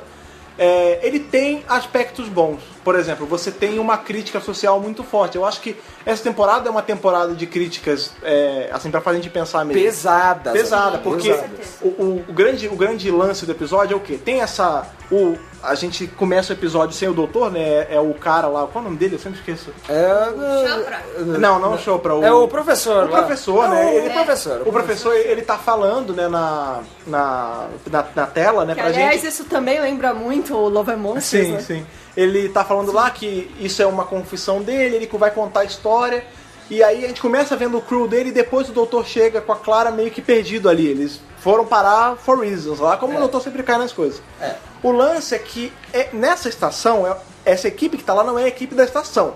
Essa é uma equipe que foi resgatar, ver o que tá acontecendo com a estação. Porque há alguns dias, eu não lembro certinho o tanto de dias, simplesmente ela ficou muda. Não, tipo, 24 horas. 24 horas, é. É. Ela ficou muda, tipo, as pessoas pararam de se comunicar com a base, é, não tinha mais reporte nenhum, eles foram ver o que, que era, e as pessoas tinham sumido, né? Você tinha esse lance do Morpheus, que, né, que é o grande moto do episódio, né? É, e pra Que quem não sabe, né, Morpheus, a própria Clara fala, né, que é o deus do deus do sonho. sono, é. Né, nós temos aí referências em Matrix, né? Assim, no próprio Sandman do New Gaiman, O Sandman do New Gaiman também, né? Tem o Sandman da Marvel, pra quem viu o fatídico filme lá do Homem-Aranha, né? É, mas aí não é, mas aí esse aí é o, ele é o homem de areia, Ele não, é um homem feito não de areia. O, o homem, ele ou não, o não tem, Pestana, né? é, não tem relação nenhuma com, com o sonhar, com Pra, dormir pra quem viu Flash também, segunda temporada, tem lá o Demônio de Areia e É, tal. não, é porque assim, tem que traçar um paralelo aqui. É, tem, o- tem homens feitos de areia, né? Que é o caso do Sandman da, do Homem-Aranha e o Demônio da Areia do Flash. E tem o Zé Pestana. É porque em inglês é, chama Sandman, né? Porque eles dizem que a remela é uma areinha que esse cara vem, joga e faz você dormir. Em português a gente chama isso de Zé Pestana. Ele vem, joga essa areia e a gente dorme. Então assim, é, tem o Homem de Areia, Morpheus, e tem o Homem feito de areia, que são os homens de areia. É, e relacionando com outros personagens, também tem um de animação, que é o, a, a origem do, dos guardiões. Sim, a origem dos sim, Guardiões. tem Que é o esse- Sandy. Sim, Que é é Sandman. o Mas ele é dos Sandy. sonhos também? Ele é sei. Ele é dos ele é o sonhos. Ele, é- ele É, é o ele, é Sandman. o Sandman, ele controla a areia e tal, e faz as crianças dormirem. Faz Muito bem lembrado. Ele É. faz as crianças é, sonharem, com, terem sonhos bons e o vilão, ele quer o- aterrorizar todo, todo mundo. Olha aí. Então, temos outra essa referência. Muito É bom, muito, muito bom. bom. É bom. Bacana. Então, assim, a gente tem, né, o Sandman, né, Zé Pestana, Homem da Aranha, chame como quiser, ele tá espalhado aí tanto na mitologia quanto na cultura pop, e agora ele conseguiu aparecer em Doctor Who também, que é o lance, né, é o nome dessa companhia, ou qualquer coisa que faz esses pods, né, que basicamente você entra, você fica uns minutos lá, e graças a esses minutos que você fica lá, você fica um mês sem dormir. Porque Ele a- modifica as ondas cerebrais, você um só dorme impulso. 5 minutos, pronto. Agora você tem todo o tempo do mundo, sabe pra quê? Pra, trabalhar. trabalhar! Errou! Não, e é o Não, lance- né? Que tal não? É, Que porque tal não? esse episódio é meio que não. É, é uma distopia quase, né? Porque você tá É uma no. distopia, é, tem a crítica, né? A Sim, crítica é, que, que era social. quem tava falando, né? Esse episódio passa no futuro, ele se passa no século 38, né? Terça-feira. Te- É uma terça- é uma é verdade, é uma terça-feira, terça-feira. sim. Ele, é- inclusive, dá uma de Tenant ali, né? Ele diz- bota o dedo na boca, bota no ar assim, hum, século 36, 38, 38, é. Ah, e é terça-feira. Não, e o lance é que tem. mas tem de novo, toques, tem né? conceitos muito legais no episódio. Por É. exemplo, o doutor fala, né? Ah, no é, teve uma época que teve uma grande catástrofe e a Índia e a- o Japão se uniram. E agora é a Indo, o Indo-Japão. Então eles têm uma língua nova, eles têm um, é um alfabeto novo. isso, Isso né? é legal, é o que eu tô falando. É um episódio cheio de bons conceitos, É. mas que a execução ficou meio cagada. Tipo, Ou ficou você- esquecido, né? É. Tipo, ah, o lance de ser indo, É, podia, ter, podia ter aprofundado tanto nisso, né, cara? Porque pelo que apareceu ali, por exemplo, a Nagata obviamente é japonesa e o Chopra obviamente é indiano. indiano. Só que eles são- E é- você- inclusive ele até, eles falam, né, que os deuses estejam com você, porque o hinduísmo é, é, É politeísta. politeísta. Mas fi- ficou aí. É, Já não, ia pensou ser, que tipo, legal? Podia ser, sei lá, americano e italiano e, e É, africano porque e russo. o lance é Por que a ideia da, do Indo-Japão não ficou bem elaborada. Sim. Não. É, é Você só vê no, no- Tem umas inscrições que é como se fosse um novo alfabeto, mas você não vê pessoas de cultura híbrida. É, um você vê. híbrido, Não, híbrido. não confundir com híbrida. mas você só vê pessoas, uma japonesa e uma in- indiana, fim. É, então assim, Parabéns. quando, Parabéns, quando a gente leu, quando a gente leu o review prévio, né, do episódio, o que que ia ter, eu fiquei muito animado porque me lembrou muito do conceito do 1984, né, que tem Sim. um lance da que os continentes eles são diferentes, né? Não é tipo Ásia, Europa. Os continentes eles são rearranjados de outra forma. Aham. Existe um novo idioma que chama nova língua ou nova fala, dependendo da tradução que você pegar. É, então eu achei que ia ser um episódio que ia explorar muito esse conceito de futuro onde as nações são outras, idiomas são outros. É. E isso fica de qualquer jeito, né? Você achou que ia ser isso? Eu acho- Errou! Eu, eu, infelizmente errei, porque eu queria muito que fosse um episódio bem explorado nisso, e não foi, né? A gente tem esse lance da- das cápsulas, né? Que a crítica ao trabalho excessivo, né? Porque no futuro esse professor. Time is money. É, exato. Tempo é Ele- dinheiro. Ele desenvolveu a tecnologia onde você tem esses impulsos neurais ali, você dorme cinco minutos e depois você pode ficar um mês sem dormir. Então o que ele fala? É, você para de perder tempo dormindo, porque você fica um terço da sua vida dormindo. E um terço da sua vida dormindo é um terço de dinheiro que você perde. Então, assim, tempo é dinheiro, é que tem que ganhar dinheiro. E mais pra frente, o doutor fala, é, o sono, né, o, o dormir, ele não é um, um- uma, um peso, né? Ele não é um fardo que a, a vida carrega. Ele é uma benção, né? É uma benção, Então- te salva dos monstros de dentro. Ele fala, todos os seres vivos do universo né? precisam dormir, mas só os seres humanos acham que isso é descartável. Inclusive, né, o, o título do episódio, Sleep No More, vem, né? Do Macbeth. Do, do Shakespeare, né? Do Macbeth. E você vê que o doutor, o tempo todo, ele, ele, ele puxa o. A É. ideia dele é a gente, mas o que nos torna tão humanos é justamente o sono, o sonho. São- O é. Os grandes artistas, os grandes poetas já tinham sacado isso há muito tempo, entendeu? Coisa simples, assim, aquela pequena. Não precisa, ó, fazer grandes festas. Fala, não, olha, dormir, o pensar, o sonhar, o ter liberdade. E nesse sentido eu lembro muito do Chopra, porque ele é um dos únicos que se nega a participar disso, ele não entra no pod, tanto que o ponto de vista dele não, não entra nas câmeras, né? É, sempre o visto da É, parede. e, e ele é hinduísta, né? ele, ele as filosofias hindus elas são mais respeitosas da natureza humana e você vê que a, a japonesa, os japoneses eles são mais metódicos, né? E ela é a, E ela ela é a capitã, ela é a comandante, né? Não, e ela adora o lance de não dormir. Quando, quando, É, ela acha o máximo. Quando o professor explica, né? O, Cho, o Eficiência. Chopra ele vai contra, ele fala: Não, isso é uma abominação, vocês estão canibalizando o nosso sono. Tipo, Isso é sagrado. Isso é sagrado, é nada mais é sagrado. que prestam USP não dormissem, né? Já são bons sem, co- dormindo, né? Não, não, Morpheus não, pelo amor de Deus. A gente ainda quer nossas vagas. por Oh, meu favor. Deus. Não, e aí a, e a, a menina, né? A, qual é o nome dela? Me esqueço? Qual? A Nagata, A Nagata. é, ela fala, não, é o máximo, você não tem que dormir, você tem mais tempo, você, você rende mais. E tipo, existe todo, toda essa crítica ao excesso de trabalho, a, a can- a Isso. canibalização do seu tempo, né? Da A gente natureza tem- humana, da né? natu- é, a gente tem, né, na hora lá que o Chopra tá sozinho na sala, que ele fala com, a, com o computador, que inclusive me lembra muito a GLaDOS, né, de quem jogou Portal, E sabe? me lembra muito a Lady Gaga, inclusive. Não, a, a interface lembra a Lady Gaga, mas a voz é igual a da GLaDOS. É, que Olha aí ela- American Horror Story. É, pois aí. é. Tá aí, tá aí. Que ela- Estamos assistindo. Sim, inclusive. muito boa, inclusive. Ela fala, é, que quando ele fala, ah, quero que abra a porta, lá você tem que cantar a música. Ele, pô, mas quando é que mudou isso? Ela fala, ah, no Xabalala, no nananana, ou no Natal, tipo, você vê que. Natal. É, você vê que é, o, o Natal ele tem vários nomes porque é de várias culturas agora, né? E de, de novo, isso foi um pedacinho do conceito bem explorado, mas parou aí. É. Tipo, quando você vê, caramba, eles vão ele- e não vai. Não foi. Não, Não vai, foi. não foi. Foi. Horror! Foi. Pois é. Aí, o que mais nós temos? Nós temos a revelação do monstro, né? Que é esse monstro de areia. A gente vê, né, na verdade, antes do doutor chegar no, no episódio, a gente é apresentado aos personagens, né? A tripulação. E a gente vê que tem, tipo, a capitã, que ela. Ele fala, ela é muito nova pro trabalho, mas ela executa bem. Tem o cara que é o piadista, tem o Chopra que ele é mais serião. Aí tem a 474, que ela é o Grunt, né? Que é o capanga. Que a gente vê que nesse futuro aí, o doutor até fala mais pra frente, ele, ele olha pra ela e fala, ah, você é um grunt, né? Você é músculos clonados, você é toda engenhada pra ser forte e pensar pouco, É né? como se fosse um exército pré-pronto, É. pré-fabricado, né? Pra não sentir Não muito, pensa só muito, agir. você vê que ela não fala inglês direito, ela só fala os termos assim, Chopra Pretty. É, ela é quase meio Tarzan, é, né? É, sei lá, a 474 resolve, É. né? E a 474 é a Bethany Black, que é a atriz transexual, né? Que quando saiu o anúncio, Teve né, que o Gates burburinho. ia colocar uma atriz transexual, a gente achou super legal, e aí ficou aquilo, ó, será que vai ter uma personagem transexual? Não, gente. É, só uma personagem. Não, mas isso pode ser visto de dois ângulos, né? A gente tava até discutindo durante o episódio. Que E a durante gente- a janta. É, durante a janta. Que, ah, não, vai ser... foi pizza. Sim, muito, sempre é pizza, né, quando chegava no Sempre podcast. é É, ah, não, porque vai ser a atriz transexual, então ela vai ter uma puta importância, porque é a primeira atriz transexual em Doctor Who, não sei o quê. E ela chegou lá, ela teve um papel de mega coadjuvante, né? E aí, foi o que foi o que a gente conversou durante a, a- a janta, né, a pizza. Ah, de repente o Gates fez isso até pra poder mostrar que não é porque ela é transexual que ela é especial, ela é uma atriz como qualquer outra. É, tipo, olha, chamei uma atriz pra fazer um papel.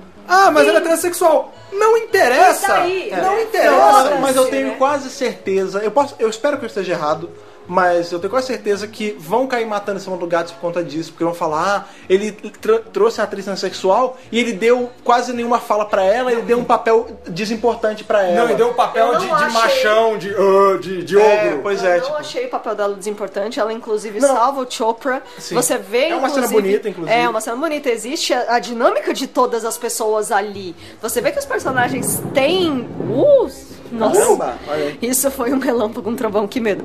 Os personagens têm... Ele, ele teve a preocupação de ver quem se relacionava com quem, quem acredita no quê. E eu acho que o papo é esse mesmo, tipo... é, vamos tirar a importância disso. É só uma atriz, É só uma legal. outra, né? E vamos tratar o assunto naturalmente. Sim, não vão fazer disso uma, um issue, né? Uma É. grande coisa. Assim, o fato dela ser transexual não diminui Nem e aumenta. nem aumenta a importância dela, a capacidade dela de atuação. Ah, a gente tem né, nesse episódio também, que uma coisa que me lembrou muito, o Alien, né, o oitavo passageiro, o primeiro Alien, pelo menos, que é, um, é um, um episódio meio claustrofóbico também, que é dentro de uma, de uma estação, e a gente tem o tempo todo, tipo, ah, o monstro tá vindo, o monstro tá vindo, corre que tá vindo, ele tá, ah, ele tá aqui, dá um jeito de ludibriar e, e sair. A gente tem isso, esses momentos no É, tem episódio. essa sensação o tempo todo. É, pois é. E a gente vai descobrindo um pouco mais sobre o, o monstro ao decorrer do episódio. Tipo, a gente descobre que ele é feito de areia, é, a gente descobre que ele é cego, né? Sim, que o doutor ele se sim. aproveita disso uma, uma hora, que inclusive na hora que ele descobre que é o, eu acho que é o turning point do episódio, que até então a gente tá tendo só um episódio de fuga, né? São eles fugindo da morte iminente, né? Do monstro que tá chegando. E tentando descobrir ah, o que que tá são, acontecendo. Como, como eles surgiram aqui. O que que tá O acontecendo? que tá acontecendo? É. E aí a gente vê que o doutor fala, ah, eu hackeei as câmeras nos capacetes pra poder ver o que tava acontecendo. E aí a menina lá, a, a Nagata. Nagata, Nagata. eu sempre vou falar gata, cara. A, Que ela é uma gatinha. Uma gatinha, A uma Nagata, gatinha, ela sim. fala, não, mas não tem, não tem câmera no capacete. Tan, tan, tan. E ele, não, então são as câmeras de vigilância. E, porque na frente ele fala, não, pera lá, mas não tem, o que você tá vendo de estranho, ô, ô Nagata? O que você tá vendo de estranho nessa, nessas gravações que eu, eu hackei aqui? Ah. Se, se não tem capacete. Aí ela, ah, não sei, ele, não tem câmera na estação. Não tem Ah, câmera na estação, não tem câmera nos capacetes, Não, tem câmera em lugar nenhum. É, então, Que tipo de segurança é essa que não tem câmera, gente? não, é sei lá, às vezes você pensa porque é num século muito na frente, não sei, a confiança aumentou. Não precisa de câmeras. Precisa de câmera. Por algum motivo não há câmeras na Não, estação. mas não há câmera pra poder ser o tchan do episódio, né? Que ele fala que é, é a hora da explicação. né? Todo episódio do Doctor Who tem essa momento hora da explica- explicação. é. E ele fala, não tem câmera, a câmera tá nos olhos de cada um, porque nas paredes tem esses esporos e quando vocês ficam nas, na- nos pods, vocês têm um pouquinho disso que entra em vocês. A e aí- câmera está nos olhos de quem vê. é, exato, olha aí, olha, Olha aí. aí, filosofia. Tanto que a gente vê o episódio Bonito. inteiro, depois que a gente vê uma vez, né, que a gente já sabe o resultado de tudo, a gente vê que realmente o doutor ele nunca está vendo nada. Ele sempre está aparecendo pra gente. Mas a gente em momento nenhum tem a visão do doutor no É, episódio, né? exato. A gente tem a visão de todo mundo, menos do Chopra, que eu acho que foi quem não, não deitou na- no pod, É. e do doutor, né? E é engraçado porque são coisas que meio que se repetiram nessa temporada, né? O lance do olho.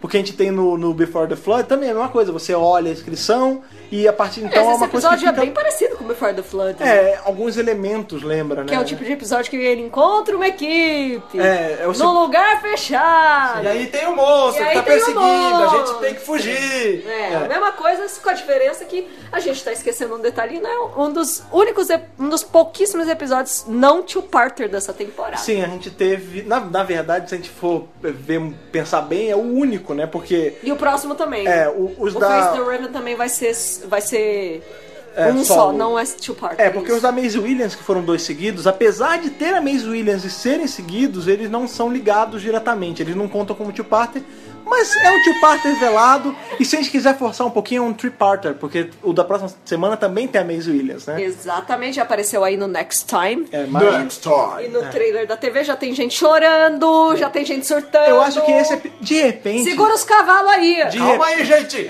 Menas! De repente, esse episódio mais low profile, mais fraquinho, entre aspas, né, do, do Sleep No More, ele entrou agora pra poder dar um, um tempo de não ser só guinada pra cima, sabe? Que senão a galera fica mal acostumada. É um Por respiro, exemplo, né? se esse episódio fosse o último antes do finale, não, não acho que não seria bom. Porque a galera fala, porra, tá chegando no final, tá ficando uma merda. Ia meio que tirar a credibilidade da série. Então eles botam esse episódio mais fraquinho e depois já tá com o Mace Williams de novo, que eles sabem que joga a expectativa lá pra cima, né, cara? Sobe a audiência, Sim. trending topics no Twitter e o caralho. né? É, e aí- Outra coisa, é, coincidência ou não, Uhum. tá rolando o Doctor Who Festival lá em Londres. Almas abençoadas que estão lá, parabéns pra vocês. É, a gente tá acompanhando algumas coisas no Periscope, no Twitter, no Tumblr. E não sei, às vezes por conta disso, eles têm que ficar mais ligados no Doctor Who Festival. eles tentaram colocar um Ah, Um episódio, mais mais low profile. mais né? low profile, entendeu? Entendi. E uma coisa que eu percebi, não tem muita coisa é, do arco total nesse episódio. Então a gente não tem nenhuma é, referência à guerra, não tem nenhuma referência A a, híbrido, híbrido. é verdade. É, a gente. É. Ah lá. Meu Deus.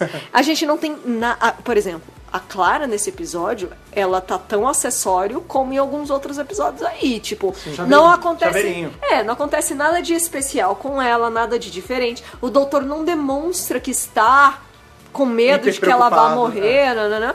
Ele é bem solto, é um episódio solto, é como se você pegasse um livro desses que a Suma de Letras lança. É uma aventura do Doutor É, com a não, Clara. eu gosto de episódio Ponto. assim também, é. Ele é bem solto da temporada. Se ele tivesse inserido na temporada 7, meia ou 8, ou sei lá, dava na mesma. Dava na mesma, Porque sim. ele não, ele não agrega pro arco da Ao arco temporada. maior. É, ele, a gente pode chamar é o episódio de respiro, né? Ele é o episódio que uma pessoa, por exemplo, como a Alice, que ainda não tá na temporada, viu sem nenhuma preocupação muito grande de não Sim, entender, né? Com certeza. É. E assim, comparando a Clara com os outros personagens, como eu entrei agora na da Marta e tô conhecendo a Marta, mas a Rose sempre vai ser inesquecível. E maravilhosa. E maravilhosa, com certeza. A Rose, Sandra sim, Rose. quase chorei no. Como é o nome Você do quase Vamos chorou, bem, sua vamos sem coração. Não Não, fala eu assim, quase eu chorei. eu- não, não, eu, eu- eu quase chorei porque eu tenho, eu tenho, eu tenho minha, minhas meus probleminhas, então tipo, você cair uma lágrima já fica com dor de cabeça. Eu me segurei muito pra não chorar. Mas é foda. Por- Nossa, não, é triste. É triste pra caramba. E o que, que você acha da comparação assim da Rose, da Marta e da Clara? Você que não viu nem Dona nem M por enquanto. É, bem, a Rose. Ela não viu as ruivas, ela viu só as morena, loira e negra. A das Clara, a Clara, pra mim, é, pelo menos nesse episódio, me mostrou muito sem graça, sem sal. Ih, Muita treta. Desculpa, desculpa quem gosta da Clara, Ninguém. Mas. Não, então, mas, mas também não, mas também A não vida dá pra é levar, também não dá para levar muito em conta porque ela não viu todo, todo o resto da Clara. Esse episódio, ela, foi o que a Thaís falou, ele é um acessório, né? É, ele é Ah, bem sim. solto. Ne- nesse episódio, realmente, ela não, não tá assim. Tá pra mostrar po- o, a história em si. Ela tá lá com um, sei lá, um objeto a mais, assim. Ela é a pra companheira dele, Feliz. Isso, de ela viagem. tá lá E você, acompanhando. você viu o doutor número 9, número 10, não viu o 11 e tá vendo o 12. Sim. Como fica a sua comparação aí até agora? Quais, quais- quem é seu favorito? Olha. Não, é, Sem influenciar, o Bárbaro! da segunda temporada é o. É o É o 10. É o 10. eu, gosto, eu gosto dele, eu gosto dele. Ele é bem malucão. Ah, mas eu acho que o doutor sempre será o doutor. Ele não muda o jeito, aquele jeito meio esquisito dele de andar, de, de se gesticular. Isso eu percebi que ele não perdeu. A base mantém, né? É, a É, ba- foi uma das primeiras coisas que ela falou, né? Ah, ele é assim mesmo. Tipo, você vê que é o jeito dele, é o- É- você identifica na hora. Isso é muito legal porque você vê que o personagem é o mesmo, né? E uma coisa eu acho até interessante porque ela hum, só conhecia o 9 e o 10, beleza. Ela não sabe, ó, é outro, é outro cara, é outro doutor. Beleza, ela chegou, tipo, não sei quem é. Ela vê ele, o jeito dele falar, o jeito É dele se mexer, é ele. Pronto. É, é ele. Eu não sabia que era ele, mas a, a partir disso eu sei, é ele. Assim, e uma coisa que é muito, é muito engraçada agora quem tá falando um pouco sobre a personalidade do doutor, tem um momento nessa, nessa, nesse episódio que ele fala, ele soa muito como o 9, né? Quando ele- eles estão, tá a gata, que lá que não é a Nagata, Nagata. na, na, na, Pensa no Hiragana! Ah, é verdade. A, a Nagata, o doutor e a Clara, eles estão naquela, na, no lugar fechado, meio que um freezer, né? E, e ele começa a reclamar, ele fala do Macbeth, e ele fala, é, todo o sono é precioso para todos os seres sapientes e tal, mas os humanos, imundos, gananciosos e não sei o quê. Ele começa a meter o malho nos humanos, que nem o 9, naquele episódio que ele fala, ah, é, eu pensei que eu já pego alguém importante, eu peguei só mais um macaco para viajar comigo, não sei o Foi quê. no. Fa- foi no Father's Day. Father's Day, né? Que a, que, a, que a Rose faz é, ele Cagada. ajudar a ela a rever Ela o pai e ela o pai, salva o pai. E aí ele fala, pô, meu, eu, eu quis te ajudar e você, Você me fudeu, é. Você me fudeu, pô. Pois é. Não, então, aí a gente tem esse momento, né? A gente vê que o doutor ele também ele não é sempre humano ru 100%. Ele sabe que muitas das desgraças que acontecem são causadas por pró- próprios humanos, né? Sim. E a gente vê que, inclusive, no final do episódio, né, já, como vocês sabem que o da BRCast não é 100% linear na história, né? Ao final do episódio, a gente Não vê é uma que série linear. é, a gente vê que a, a- essa narrativa toda, né, que o, o professor tá fazendo, porque ao longo da história o professor ele morre, né, aos olhos do resto do pessoal, Isso. porque um dos monstros de areia come ele, né? Beleza. Ui. É, depois, Literalmente. é, depois eles descobrem que o cara não morreu, que ele tá lá. E depois a gente descobre que ele é o grande idealizador disso tudo e que ele tá junto, ele tá mancomunado com os Homens de Areia. Ele, Mancomunado. é, não, é o que ele fala. Ele, É tipo novela da Globo, tá ligado? Pois é, eles estão comigo, eles estão na minha cabeça, e eles têm fome. Ele, Eles me pouparam Ele- e eu dei a carga, né, pra eles. É, e eu dei, é, que ele chama de carga, que é a tripulação, né? Isso. E aí porque tem todo aquele lance, ele, não, eu vou. Vocês vão ser consumidos por eles, e o ciclo vai continuar. Aham. E a gente tem todo o desfecho do episódio, né? Que é esse lance dele, deles descobrindo que o cara, que o grande vilão do episódio é o cara, né? Que aí a menina lá, a Nagata, mata ele, a sangue frio, ela dá, dá, mete, mete bala nele lá, Sim. não é bala, né? O raio que seja. É. mata e. É, o- o- quase teve, um momento não teve pederneiras essa semana, eu fiquei bastante triste. Chateado, chateado. Isso aí vai perder um ponto na minha nota. tá? Olha aí que horror. Só pela falta do Não. pederneiro. E aí você tem, né, eles indo, né, correndo lá pra tentar entrar na Tardes, ele desliga o lance da, da gravidade, como já tinha sido feito, que ele descobre que quem tinha desligado a primeira vez tinha sido o próprio professor, porque isso é uma dúvida constante, né, tipo, ah, se os monstros são cegos, se os monstros são meio mongolzão, como é que eles conseguiram desligar o negócio, né? E aí você tem eles indo ali, eles conseguem fugir, e depois aparece o cara de novo, né? É, porque na verdade, num primeiro momento você fala, ah, mas ele é mal porque ele tá junto com os caras. Tipo, ó, os caras estão na cabeça dele, estão falando e tal, pra poupar ele. E ele tá, ele tá junto, tá, tipo, servindo. Mas ele não é a, a grande mente por trás do, do plano todo. Sim. Eu vou confessar um negócio pra vocês. Essa parte ficou muito confusa pra mim. Eu achei que era por causa do streaming. Falei, tá, vamos assistir de novo, né, Pra ver direitinho. calma. E meu, desculpa, não ficou claro pra mim de novo. É, não, eu Eu, eu ainda não entendi, por exemplo, ele é o começo da gravação do começo do episódio. Sim. Quando o episódio tá começando, tudo aquilo já aconteceu. Ele, inclusive, ele cita o doutor, é o doutor, ele chega aqui, chega fazendo um monte de pergunta. muito dele. É, eu queria ir embora e ele ficou fazendo pergunta. E aí tem o lance de que tudo que aconteceu, é, a gravidade que eles tiraram pela primeira vez, era fake. Era só pra eles pensarem que era eles, mas é- no fim das contas, gente. Tudo bem, eu entendi que os Sandman eram monstros feitos de areia e que queriam, entre aspas, comer, absorver humanos, porque eles eram pessoas que ficaram nos pods e aí isso deu problema neles. Mas esse professor, eu, eu não entendi. Gente, desculpa, não ficou claro pra mim. Só, só um parêntese, né, nesse lance do, dos- ah, privação de sono e tal. É, porque parece que é um negócio muito solto, né? Tipo, ah, beleza, eles ficam lá na, na câmera e por conta disso eles não dormem e aí eles viram monstros, né? Isso pode ser que seja uma, uma, uma referência a um caso que aparentemente aconteceu durante a Guerra Fria, que chama experimento de privação de sono, que reza a história que na União Soviética eles sentaram esse experimento com um grupo de pessoas lá selecionadas, que eles iam passar por uns tratamentos e tal, e por conta disso eles não iam mais dormir, porque estava sendo desenvolvida essa mesma ideia de que dormir você perdia tempo e tempo era, era lucro, era, enfim, o que fosse. E aí eles iam ficar sem dormir e parece que eles, eles ficavam numa sala, num lugar fechado. E depois de um tempo eles Tomando pararam. café, não, não, eles ficavam dentro desse lugar. tapa na cara. É, vivendo, porque eles estavam sendo. A experiência estava sendo feita em cima deles. E depois de um certo tempo, parou, o pessoal parou de ouvir o que estava acontecendo lá dentro. E quando eles entraram, é, parece que, sei lá, eram cinco pessoas. As quatro, quatro estavam mortas, sendo que foram consumidas, elas foram comidas mesmo, no sentido literal da palavra. E o que tinha sobrado tava. Ele era um bicho, ele era um. Eu vou até botar aqui o a imagem no post. Quem é meio fraco com essas imagens Não fortes bota não, não, olha. não bota não, não quero ver. Não, que tipo, que a pessoa, tipo, ah, a pessoa se transformou num monstro por conta da privação de sono. Claro, rola muita creepypasta em cima disso, né, que isso foi uma coisa real. A gente não sabe a veracidade se isso realmente aconteceu ou não, mas esse episódio pode ser uma alusão a isso, do tipo, a pessoa é, passou por privação de sono e por conta disso ela virou esse ser que é só é, resquícios, né, ela é só esse pó, só esse resto de Uma pessoa. sombra do que já foi Uma sombra do que já outrora. foi, exatamente. E um monstro por ter perdido horas de sono e quer matar geral, porque é isso que a gente faz quando a gente não dorme. A gente fica rabugento, quer, né? a gente fica rabugento e quer matar todo mundo. Exatamente. É, o que eu entendi então tá. O cara criou esse projeto Morpheus e tal, mas quando ele criou o projeto, ele já. a- o lance dele era lucro, não era criar monstros. Então, mas isso é uma coisa que ficou muito no ar e, e aí, de novo, de repente, alguém, o pessoal que tá ouvindo a gente, por favor, se vocês entenderam a.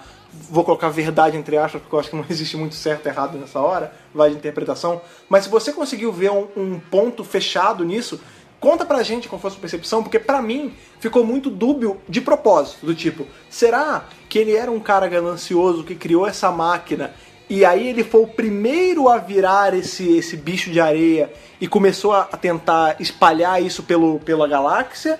Ou será que ele era um monstro de areia que já existia e criou essa máquina pra gerar mais dele. Pois é, isso não ficou claro. É. O que me parece foi. Mas que ele- de propósito. Eu acho que ele criou. O que eu tô tentando entender? Ele criou o projeto Morpheus, que era para as pessoas pararem de dormir, trabalharem mais, time is money. Infelizmente disso surgiram os monstros. E aí eu acho que no fim das contas ele mesmo foi consumido por isso. É, mas será é aquele lance, o que veio primeiro, né? O ovo e a É. galinha. Será que ele já. Que será que ele... primeiro, o professor ou o monstro de areia? Exato. Será que ele era o professor que, por engano, se transformou no monstro de areia? É, e por isso conta, não fica claro. É, e por conta da transformação saiu tentando fazer mais monstro de areia? Ou será que o ele era um projeto monstro... desde o início era isso? É, ou será que ele era um homem de areia evil É. que queria espalhar-se pela, pela galáxia? Não dá pra saber o que, que veio primeiro, Isso. mas eu acho que isso foi uma coisa proposital pra deixar essa pulga atrás da orelha. Por quê? Depois que o Dr. foge, em tese o episódio acaba, a gente tem ele voltando na gravação e ele fala, ele, ah, toda essa minha confissão, ela não é uma confissão, ela é um plano. E aí você vê que ele já vai mudando, né? Ele já vira areia. É, não, ele começa a falar, ele é, não existe, não existiam esporos, não existia outro tipo de proliferação, isso era tudo mentira. O jeito que os homens de areia se proliferam é do jeito que sempre foi, impulsos neurais que iam te privar do sono e você ia começar a se transformar. E esses impulsos, eles estão nesse vídeo que você está assistindo. Ó, é, é esse, é esse chiado Esse que aparece. flickering, né? Estática. Que, É, te- que teve o episódio todo desde o começo. É, Ó, é isso aqui. Ou seja, já- você já absorveu 45 minutos de. Tipo, se você assistiu a esse vídeo, Já é tarde demais. ou seja, a esse episódio, né? Já era, você já, já virou areia também e sinto muito isso. Espalhe pros seus amigos, pra sua família. Não, e é, e é o que ele fala, né? Eu tentei fazer isso ser uma experiência que é relativamente agradável, né? Que ele fala, ah, eu dei um ponto alto, eu dei um vilão, eu dei correria, eu dei esses momentos pra você não sentir isso vindo, né? É, de certa forma era o que ele tava falando, né? Porque é uma coisa que realmente, essa estática, esses flickerings na imagem, é uma coisa tão sutil que a gente acha que é qualquer coisa, né? Que é- que são as que, câmeras. Que são as câmeras. E É não. verdade. É, são coisas que é, é o impulso pra nossa mente. E aí fica aquele lance de terror bobinho, né? Que é E agora você vai contar para os seus amigos, É, você vai e mostrar você é um para de nós, você- Você... é um de nós, e olha, tem uma coisa no seu olho. Ah, ah, ah, ah. E não só isso, mas também tira toda a importância de todas as teorias que você criou dentro do episódio enquanto você estava assistindo. Então, por exemplo, ah, o que, que a gravidade tem a ver? Nada. Porque. Foda-se. Porque, na verdade, o que, tá- o que vai causar o negócio no seu olho é, é o. Ou seja, o, flickering. então, o fato da Clara ter entrado no pod e ter ganhado um ponto de vista na câmera, foda-se. O fato do Chopra não, e o doutor não ter entrado na câmera, foda-se. É. O fato de, de- do outro lá ter morrido e a 474 ser sacrificado, É, foda-se. o lance que parece é que assim, é um episódio que ele foi todo construído só pra no final ter esse lance de ah, tudo isso Hahaha, te peguei. mua- Ele tentou não, ser esperto. É, muahahaha, tudo isso aqui que você viu é fake e agora você é um de nós, cuidado e passa isso pra todo mundo porque você não tem mais saída e tem um negócio no canto do seu olho, fim. E Isso, é isso me lembra também, desculpa cortar, é o especial de Natal da oitava temporada. Hum. Que, é, que, é, que é a coisa do. Não, não, não, da, da oitava. Da oitava, do, Ah, do próprio Capote. Do Last Christmas, que tem a coisa da laranja no final. Ah, é um sonho, não é um sonho. Ah, você é areia, não é areia. Meu Deus! Que é o episódio A Origem, né? É, meio insépio. Insépio. Mas esse episódio ainda teve, a gente. Foi legalzinho. Esse da areia, esse do Sleep No More, ele foi, pa- pra mim, parece que foi muito episódio assim. Todo meio, todo recheio do episódio era só enrolação pra te dar medinho, pra no final você chegar, tipo, tá vendo tudo isso que você viu? Isso era um plano, porque tinha que assistir tudo isso, porque agora você é um de nós. E, você- e por não ter mais saída, mostra pros seus amigos, mostra pra sua família, porque aí todo mundo vira uma coisa só. E você tá sentindo um negócio no canto do seu olho, já tá começando a transformação. Muahahaha, acabou o episódio. Parece aquelas crianças que querem dar uma despertinha, só que elas falham miseravelmente nisso e só saem como bobinha. bobas. Não, sabe o que me lembrou muito? É? Mas de uma forma mal Ele executada. tentou ser muito esperto, muito clever, muito olha como eu sou fodão, mas. É, não, parece- pra mim lembrou muito, eu até comentei com o Bárbaro mais cedo, é, final de episódio do Goosebumps, né? Que tinha todo aquele lance e no final, quando você achava que tava resolvido, chegava o monstro lá do começo do episódio, no cantinho assim, rindo. É, você- achou que eu tava morrendo? Não, eu ganhei. Tipo, o monstro ganhava no final. É. Você achava que, ah, não, pô, os mocinhos ganharam, não sei o quê. Mas é o monstro que ganhou no final. E assim, pra mim, de novo, vai aquela coisa de tentando assustar a gente. Tentando assustar, tentando ser assustador, mas assim. Errou! Ninguém se assustou! Essa é do Fred. É, ele tentou ter, formar uma, uma história complexa, que você tenta de várias formas, é, várias estratégias, você acaba pensando muita coisa, mas no final é uma coisa só, você tá lá pra Pra ser infectado. vídeo, É. pra ver esse vídeo, pra você ser infectado e virar um homem de areia, uma pessoa de areia. Eu, eu acho que um resumo bom desse episódio, pra gente começar a arrumar pro nosso final, é que esse episódio é, pra galera que viveu isso, é uma corrente de Orkut. Olha né? aí. Você viu. SDDS. vo- Você já leu Só isso aqui. não. Você já leu isso aqui, sua alma já está encomendada. Mande pra quatro amigos. Mas tem no Face também. Ah, agora já tem. WhatsApp. É, É. mande pra quatro amigos, senão o capeta vem puxar seu pé, né? Tipo, Às, às três e meia, que tinha horário, tinha, um, tinha É, alguns que tinha horário. horário. Leiam, é uma história verdadeira. Samara tinha 14 anos. É, é verdade. se rolou em arame, aí ela de noite ela vai te o capataz, é. sabe sei lá que porra. É, esse episódio foi isso, gente. Então, assim, olha, é, não tem muito mais o que falar sobre o episódio. Ele foi um episódio, assim, com essa tentativa do, do susto premeditado, né? Que, na- pra mim, eu acho pra todo mundo que tá gravando aqui, foi meio mal executado. Tiveram pontos altos no episódio, sim. O jeito de gravar, o lance de não ter abertura, a crítica ao trabalho excessivo, que, de novo, essa temporada é uma temporada de críticas ao que anda acontecendo no mundo, né? A gente teve, ho- hoje a gente tá gravando no sábado, dia 14 de Dia, novembro. dia 14 de novembro. Ontem, dia 13, sexta-feira, a gente teve um dos piores episódios de banho de sangue dos últimos 10 anos. Foram os atentados na França, né? Com o, Estado Islâmico e tal. Que foi, que foi o que a gente falou, teve o pior timing possível. Porque o episódio da semana passada, é, o, o Zygon Inversion. Foi exatamente sobre isso, né? Teve o discurso anti-guerra do doutor. Que, aliás, circulou por aí bastante Sim, depois Puta discurso. Assim, que é... E tem tudo a ver, né, Pois com é, os que se, que se refletiu a- ao atentado da semana passada. Então, assim, foi uma crítica. E o episódio de hoje também foi uma crítica às pessoas não valorizarem os pequenos prazeres da vida. Que, por exemplo, é você chegar e dormir. Tem, Que a diz- vida não é só trabalho. a vida do seu trabalho, a vida também é, é lazer, né? Porque ali o que, o que que a gente pode tirar disso tudo? Você vai, você se priva de sono, você só trabalha, é óbvio, ninguém vai virar monstro de areia, isso não faz sentido nenhum.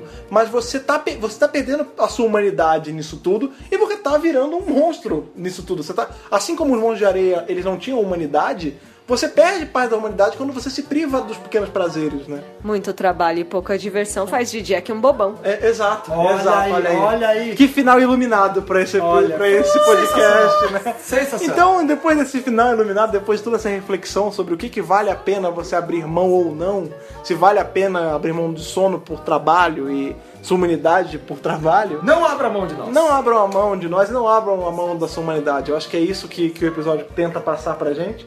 É, se dá pra tirar uma coisa boa desse episódio. Então a gente vai, a gente vai passar pra aquele momento do nosso da BRCast, que todo mundo já espera, que é a nossa notinha, que ela vai como? Pra, talvez até pra Alice, que é o primeiro podcast que ela grava.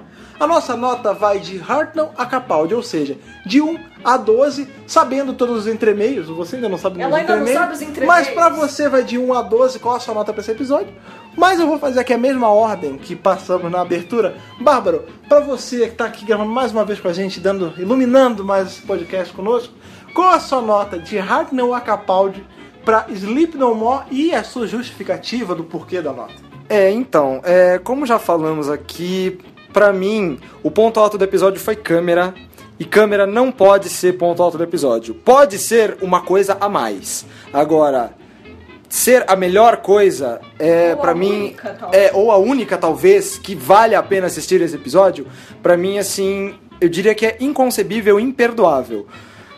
Tentou-se, mas falhou-se miseravelmente ao tentar passar alguma coisa nesse episódio. É, vai jogar a temporada lá pra baixo.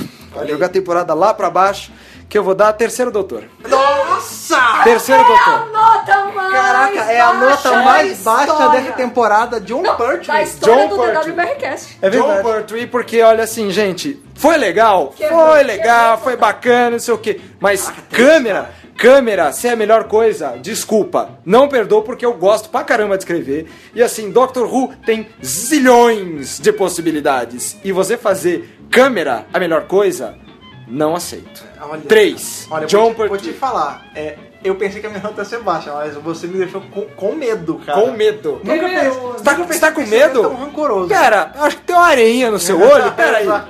Então, Alice, você que tá aí nova no fã, chegou agora. Bem-vinda. Bem-vinda por conta do nosso amigo Bárbaro aqui. É um caminho sua- sem volta, É um tá? caminho sem volta. Já você- estamos avisando. Assim, assim, assim como, como o professor fala no final do vídeo, né? Você já está infectado, isso já está dentro de você. Já era, Passe para o já amigo era. que não tem mais volta, tem uma coisa no canto do seu olho.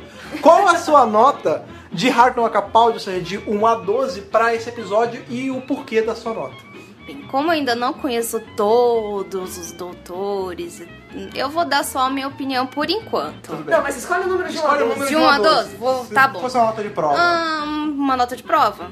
Ah, vamos dizer um 4. Um 4, um É o Tom Baker. Grande cachecol Grande colorido. cachecol colorido. Mas vamos lá. Quase a minha. Quase a minha. Por, por, que, por que a sua nota 4 de 12 você tá dando pra esse episódio? Bem, vamos lá.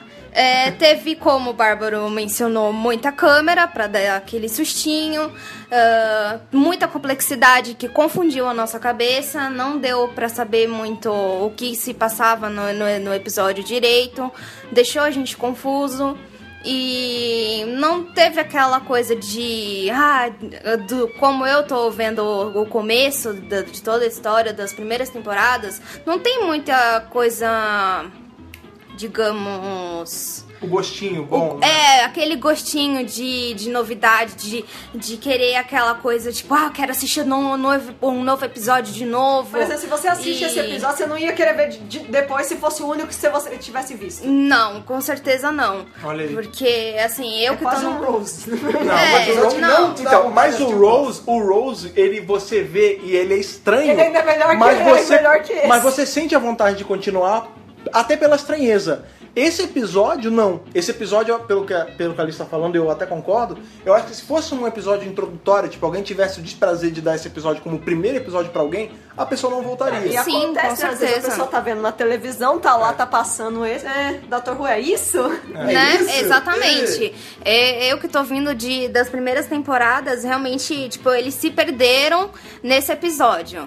Eu não sei ainda como, vai, como foi, foram os episódios da, da, da nona temporada, nem das outras, mas eu que tô no começo, não tem aquele tchan de Doctor Who. Aquela coisa de, nossa, você assistiu o episódio e o episódio demorar décadas pra passar. Porque eu assisto um episódio de 1 a 45 minutos e parece que foram duas, três horas. Não, esse episódio passou rápida, muito rápido. E se foi pra dar susto, deu um susto e olha lá.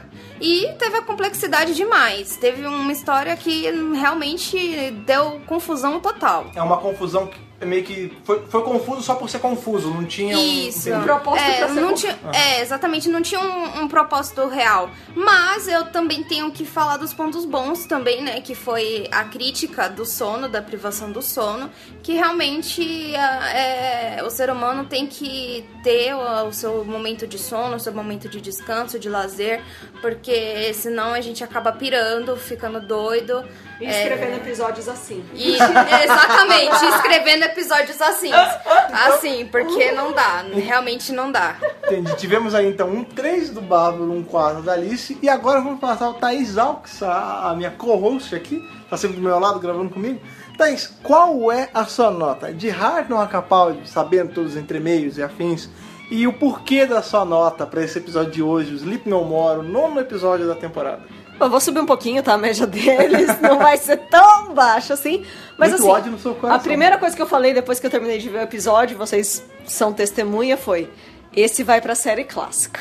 Ou seja, Ah, sim, a, a, nota, nota vai cair pra série vai cair clássica. pra série clássica. Porque até então, eu acho que o mínimo que eu dei aqui foi ou Magan ou John Hurt, assim. É, o Não- menor que você deu foi Magan. É, que foi que Magan. assim, É, que já era meio série que clássica. já é a ponte pra moderna. Agora, esse episódio eu fiquei na dúvida, eu ainda tô na dúvida. Eu tô na então, dúvida também. então eu vou botar um meio aí que não existe, porque não existe esse doutor. Não, não, não, não. Só pode. Doutor que existe. Ai, ai, ai. Não, não tem. Não vai, não Eu vale estou nunca. entre Colin e McCoy. McCoy, olha. eu- Entre 6 e 7. Então você justifique sua nota direito. Tem que ser ou Colin ou McCoy. eu, eu pensei em McCoy. Aham. Tá. Então eu vou te ajudar. Posso McCoy. ajudar? Então a sua nota vai ser um McCoy recém-regenerado ainda com as roupas Ainda do, do com as Colin roupas do Baker. Colin Baker ali naquele episódio fatídico É, o- é o da Ma- Honey. McCoy com peruca de miojo e roupa do Colin Baker. no Time and the Running. 6.9? Que é o Time and the Running. Time É, and the sim, Running. sim, o primeiro episódio do- Maravilhoso arco. Mel, né? Ainda não está com a ex, tudo bem, não tem problema.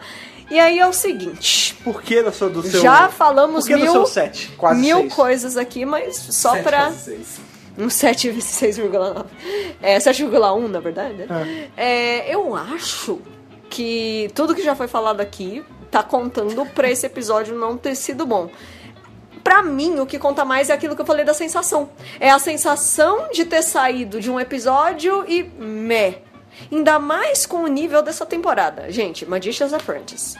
Witch's Familiar, um two-parter maravilhoso. Under the Lake Before the Flood. Ele não foi tão empolgante, mas foi muito bem executado. Depois, é, the, the Woman, The Girl Who Died, The Woman Who Lived. Excelentes. Tivemos I Go Invasion, I Go Inversion. Não tem nem falar. Eu acho que foi até melhor do que 1 e o 2, o Magicians e o Witches, assim, pra mim tá pau a sim, pau. foi bom. E aí temos um Sleep No More, tipo, cai muito.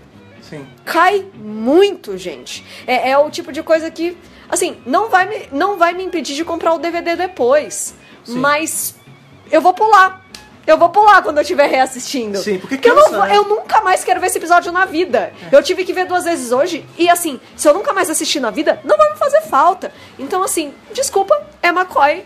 E não tenho mais o que acrescentar, além do que eu já falei aqui. Mas eu quero saber de você, Frederico Pavão, a sua nota, e eu tô curiosa pra Sleep No More. Então, eu vou, vou te falar. Olha eu tô. Eu e- tô. e ódio, ódio no meu coração, vamos ver o ódio do Fred, Não, não, no mas coração eu, de Frederico. eu não vou. Eu, eu, porque eu falei, eu pensei que a minha nota ia ser mais baixa, mas curiosamente a sua foi mais baixa. E a Thaís deu uma nota que eu tava quase dando. Porque eu também fiquei na dúvida entre um 6, um 7, porque eu vi a primeira vez e, e quando a gente viu no stream eu fiquei naquela, ah, que episódio chato e tal. Mas eu vi a segunda vez e eu tentei ver por uma ótica mais otimista, do tipo, não, vamos. Vamos tentar puxar o que é mais positivo do episódio. Vamos tentar ver aí o que, que ainda dá pra aproveitar. E de novo, é o que eu tô falando, não é um episódio péssimo. Existem episódios piores? Sim, sempre vai ter Idiota Lantern. Sempre vão ter. Não, assim, não é o pior episódio que eu já vi de Doctor Who. Porque ele tem elementos legais, ele Qual tem é? ideia. O pior episódio de Doctor Who pra mim? Idiota Lantern. Ah, o Idiot É, ele tem elementos legais, ele tem, ele tem conceitos maneiros, mas que na hora da execução é fraco. Mas assim, é- é- ele, ele tenta, cara. Eu acho que ele tenta, mas foi o que eu falei na minha abertura. Marguetes, amigo, olha, eu não gosto de Sherlock, todo mundo sabe disso. Mas a verdade é, você faz um bom trabalho lá, as pessoas gostam. Fi- Fica lá, fica. fa- fa- vai fazer docudrama, querido. É, A gente Vai- volta pro lance do nepotismo dele ser muito amigo do Mofai. Por isso ele sempre ganha um episódio. É, inclusive tem um pessoal, e não é que brasileiro falando, foi um pessoal do, do Doctor Who TV falando, que até hoje a pessoa não entendeu porque que o, o Gates ainda escreve pra, pra Doctor Sim, Who. houve sim uma crítica no, É. no site Doctor Who TV, TV de que assim, o Gates só tá lá porque é amigo do Mofai. É, então assim, querido, gosto muito de você, cara. Queria muito que você estivesse no Brasil pra gente bater um churrasco, cara, mas. Você na é boa, gente fina. Fica, fica no docudrama, lindo. Fica aí, escreve, escreve Sherlock até, até o cu fazer bico, mas não, não vem fazer. Não vem fazer episódio ruim do Doctor Who, que que é difícil defender, cara. Então, assim, minha nota vai ser igual a você, vai ser aí um McCoy maluco ainda, vestido de Colin Baker, Tá loucão sem memória, cara. Tá certo. Um 7 com um gostinho de 6, um temperinho de 6 colorido. Que foi difícil ver uma Vocês vez. são muito maus. E foi difícil ver uma segunda vez. Vocês são muito A maus. Mas- gente é bonzinho. É, mas é, é que é difícil, mas eu quero que 3. 3 é um idiota lantern e eu não vou tão fundo assim. Mas eu quero saber de você que viu o episódio aí na sua casa, às vezes sozinho, às vezes com amiga, às vezes com a namorada, não sei. Se você que está escutando esse podcast em casa, ou no carro, ou voltando do trabalho, qual a sua nota para esse nono episódio da nona temporada, Sleep No More, que eu acredito que tem gente que tenha gostado muito. Com certeza se eu for entrar no grupo Não, agora vai gente, ter. opinião- Mas eu quero saber de cada um de vocês que está escutando o podcast agora, qual a sua nota de Heart No Capaldi para esse episódio, o porquê e quais as suas expectativas para essa temporada e qual o seu review de- desse episódio na ótica de toda a temporada. Principalmente, digam sua nota se a sua nota for mais, foi mais baixa que a minha. Sim, e se vocês acharem que nós fo- fomos, de certa forma, injustos, ainda mais com esse 3, essa pessoa cruel aqui, é, just- fale pra gente por que, que você acha que foi tão baixo e por que, que você tá numa nota tão alta. Só pra tentar dar uma acrescentada aqui que eu esqueci de falar, mas ainda tá em tempo. É muito difícil quando a única coisa que te empolga no episódio é o next time. É, eu acho que Olha com esse olha pensamento, Com esse pensamento, eu vou puxar o nosso next time agora. Vamos puxar as nossas redes sociais, que o pessoal já sabe, aquele momento que a gente chama pra galera, pra galera saber aí como vai achar a gente. O pessoal que vai vir dar nota assim pra gente, vai dar, enviar pra gente qual a nota de no Capaldi pra esse episódio, que não foi lá grandes coisas. Qual é o e-mail que a pessoa tem que enviar pra gente pra se comunicar, mandar esse vídeo aí interespacial pra gente? Podcast arroba drrubrasil.com.br Temos também aí nosso nosso Facebook, o Cara Livre, que é o log de viagem, lá nós postamos tudo. Qual é o Facebook do Dr. Who Brasil? Dr. Desculpa! Facebook.com.br Dr. Who Brasil. Temos também aquela, aquela, aquela ave que tá ali sobrevoando, sobrevoando Netuno, que vem voando assim até a Terra, que é o Twitter do Dr. Who Brasil. Qual é o Twitter do Dr. Brasil? O pessoal ir lá e dar o follow. twitter.com.br Dr. Who Brasil. O Instagram? instagram.com.br Dr. Who O. Tumblr, que é aí gerenciado pela Natália Ivônica. drrubrasil.tumblr.com O Google Plus, que é aquele que tem uma realidade que é o plus.com barra mais Dr. Brasil, o link tá aqui no post. Temos também o nosso YouTube, né, que é o nosso canal que está para voltar, que é o youtube.com barra Dr. Who Brasil. E temos também, aí agora tem, assim, estamos na onda do Periscope, se a pessoa quiser ir lá seguir, qual é o, qual é o user? Dr. Brasil. Como tudo, como E Snapchat também, Dr. Brasil. nosso- Sim, então assim, siga a gente nas nossas redes sociais. Nas novas redes sociais. Sim, nas antigas também. Se você tá ouvindo no iTunes, a gente sempre gosta de dar aquela lembrada. Vá lá no iTunes, deixe sua estrelinha, deixe seu comentário, porque isso ajuda a subir a relevância do podcast. E a relevância que você dá pra gente é muito importante pra gente. A nota que você dá pra gente é de grande valia pra gente, agrada muito nossos corações. Então, dê aquele pulinho lá, gaste seu segundinho, deixe sua estrela, deixe seu comentário se você acha que nós fomos merecedores disso. E lembrando aí, né, que nós tivemos uma. Nós operamos uma mágica essa semana. E agora o nosso feed não puxa apenas os 10 últimos podcasts, mas todos! Então, exato. Ah, tem mais uma rede social que eu esqueci: pinterest.com barra Dr. Brasil. Lá tem GIFs pra você usar pra trazer o David Tennant pro Brasil, que esse filho da puta ainda não confirmou. Filho da puta! Então, hashtag BringDavid pra CCXP. Falta menos de um mês, pelo amor de Deus. Nota 3 pra ele. Lá também tem as capas da Radio Times, as capas não, né? Os posters da Radio Times para as temporadas 8 e 9. Tem, do- tem o da DWBR no ar que você assiste direto dentro do Pinterest. Tá marcando visualização pra gente, pode assistir de lá. Tem GIF, tem os master posts de GIFs, tem tudo, tá, tá ótimo. Entra no Pinterest, tá maravilhoso. Então vai lá, segue a gente nas redes sociais, se nutra de todo esse conteúdo que nós estamos dando pra você durante a semana. Que semana que vem nós temos aí o Corvo que vem voando. Ele vem voando no Mace Williams. Nesse episódio que eu acho que vai jogar a nota lá pra cima de novo. Vai, porque temos muitas promessas nesse episódio. Nós temos Corvo, que lembra Corvinal. Aham.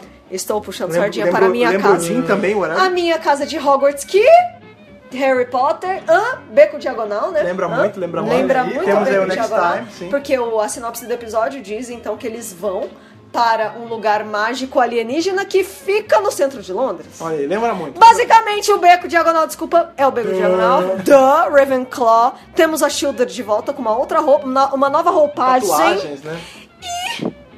Temos Para- o Riggs de volta. Para- Temos Riggsy, que, é o, que era do episódio Flatline. E temos.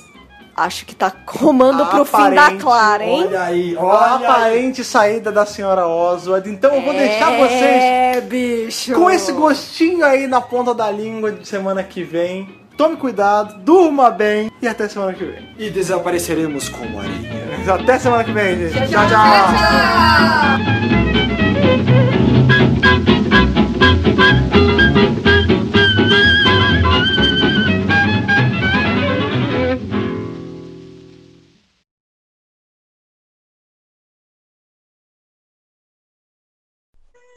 O fato dela ser transexual não diminui Nem e aumenta. nem aumenta a importância dela, a capacidade dela de atuação. Ela é Osgood. Fim. É, Olha, ela é gente, ela, então, fim. ela tem cabelo curto.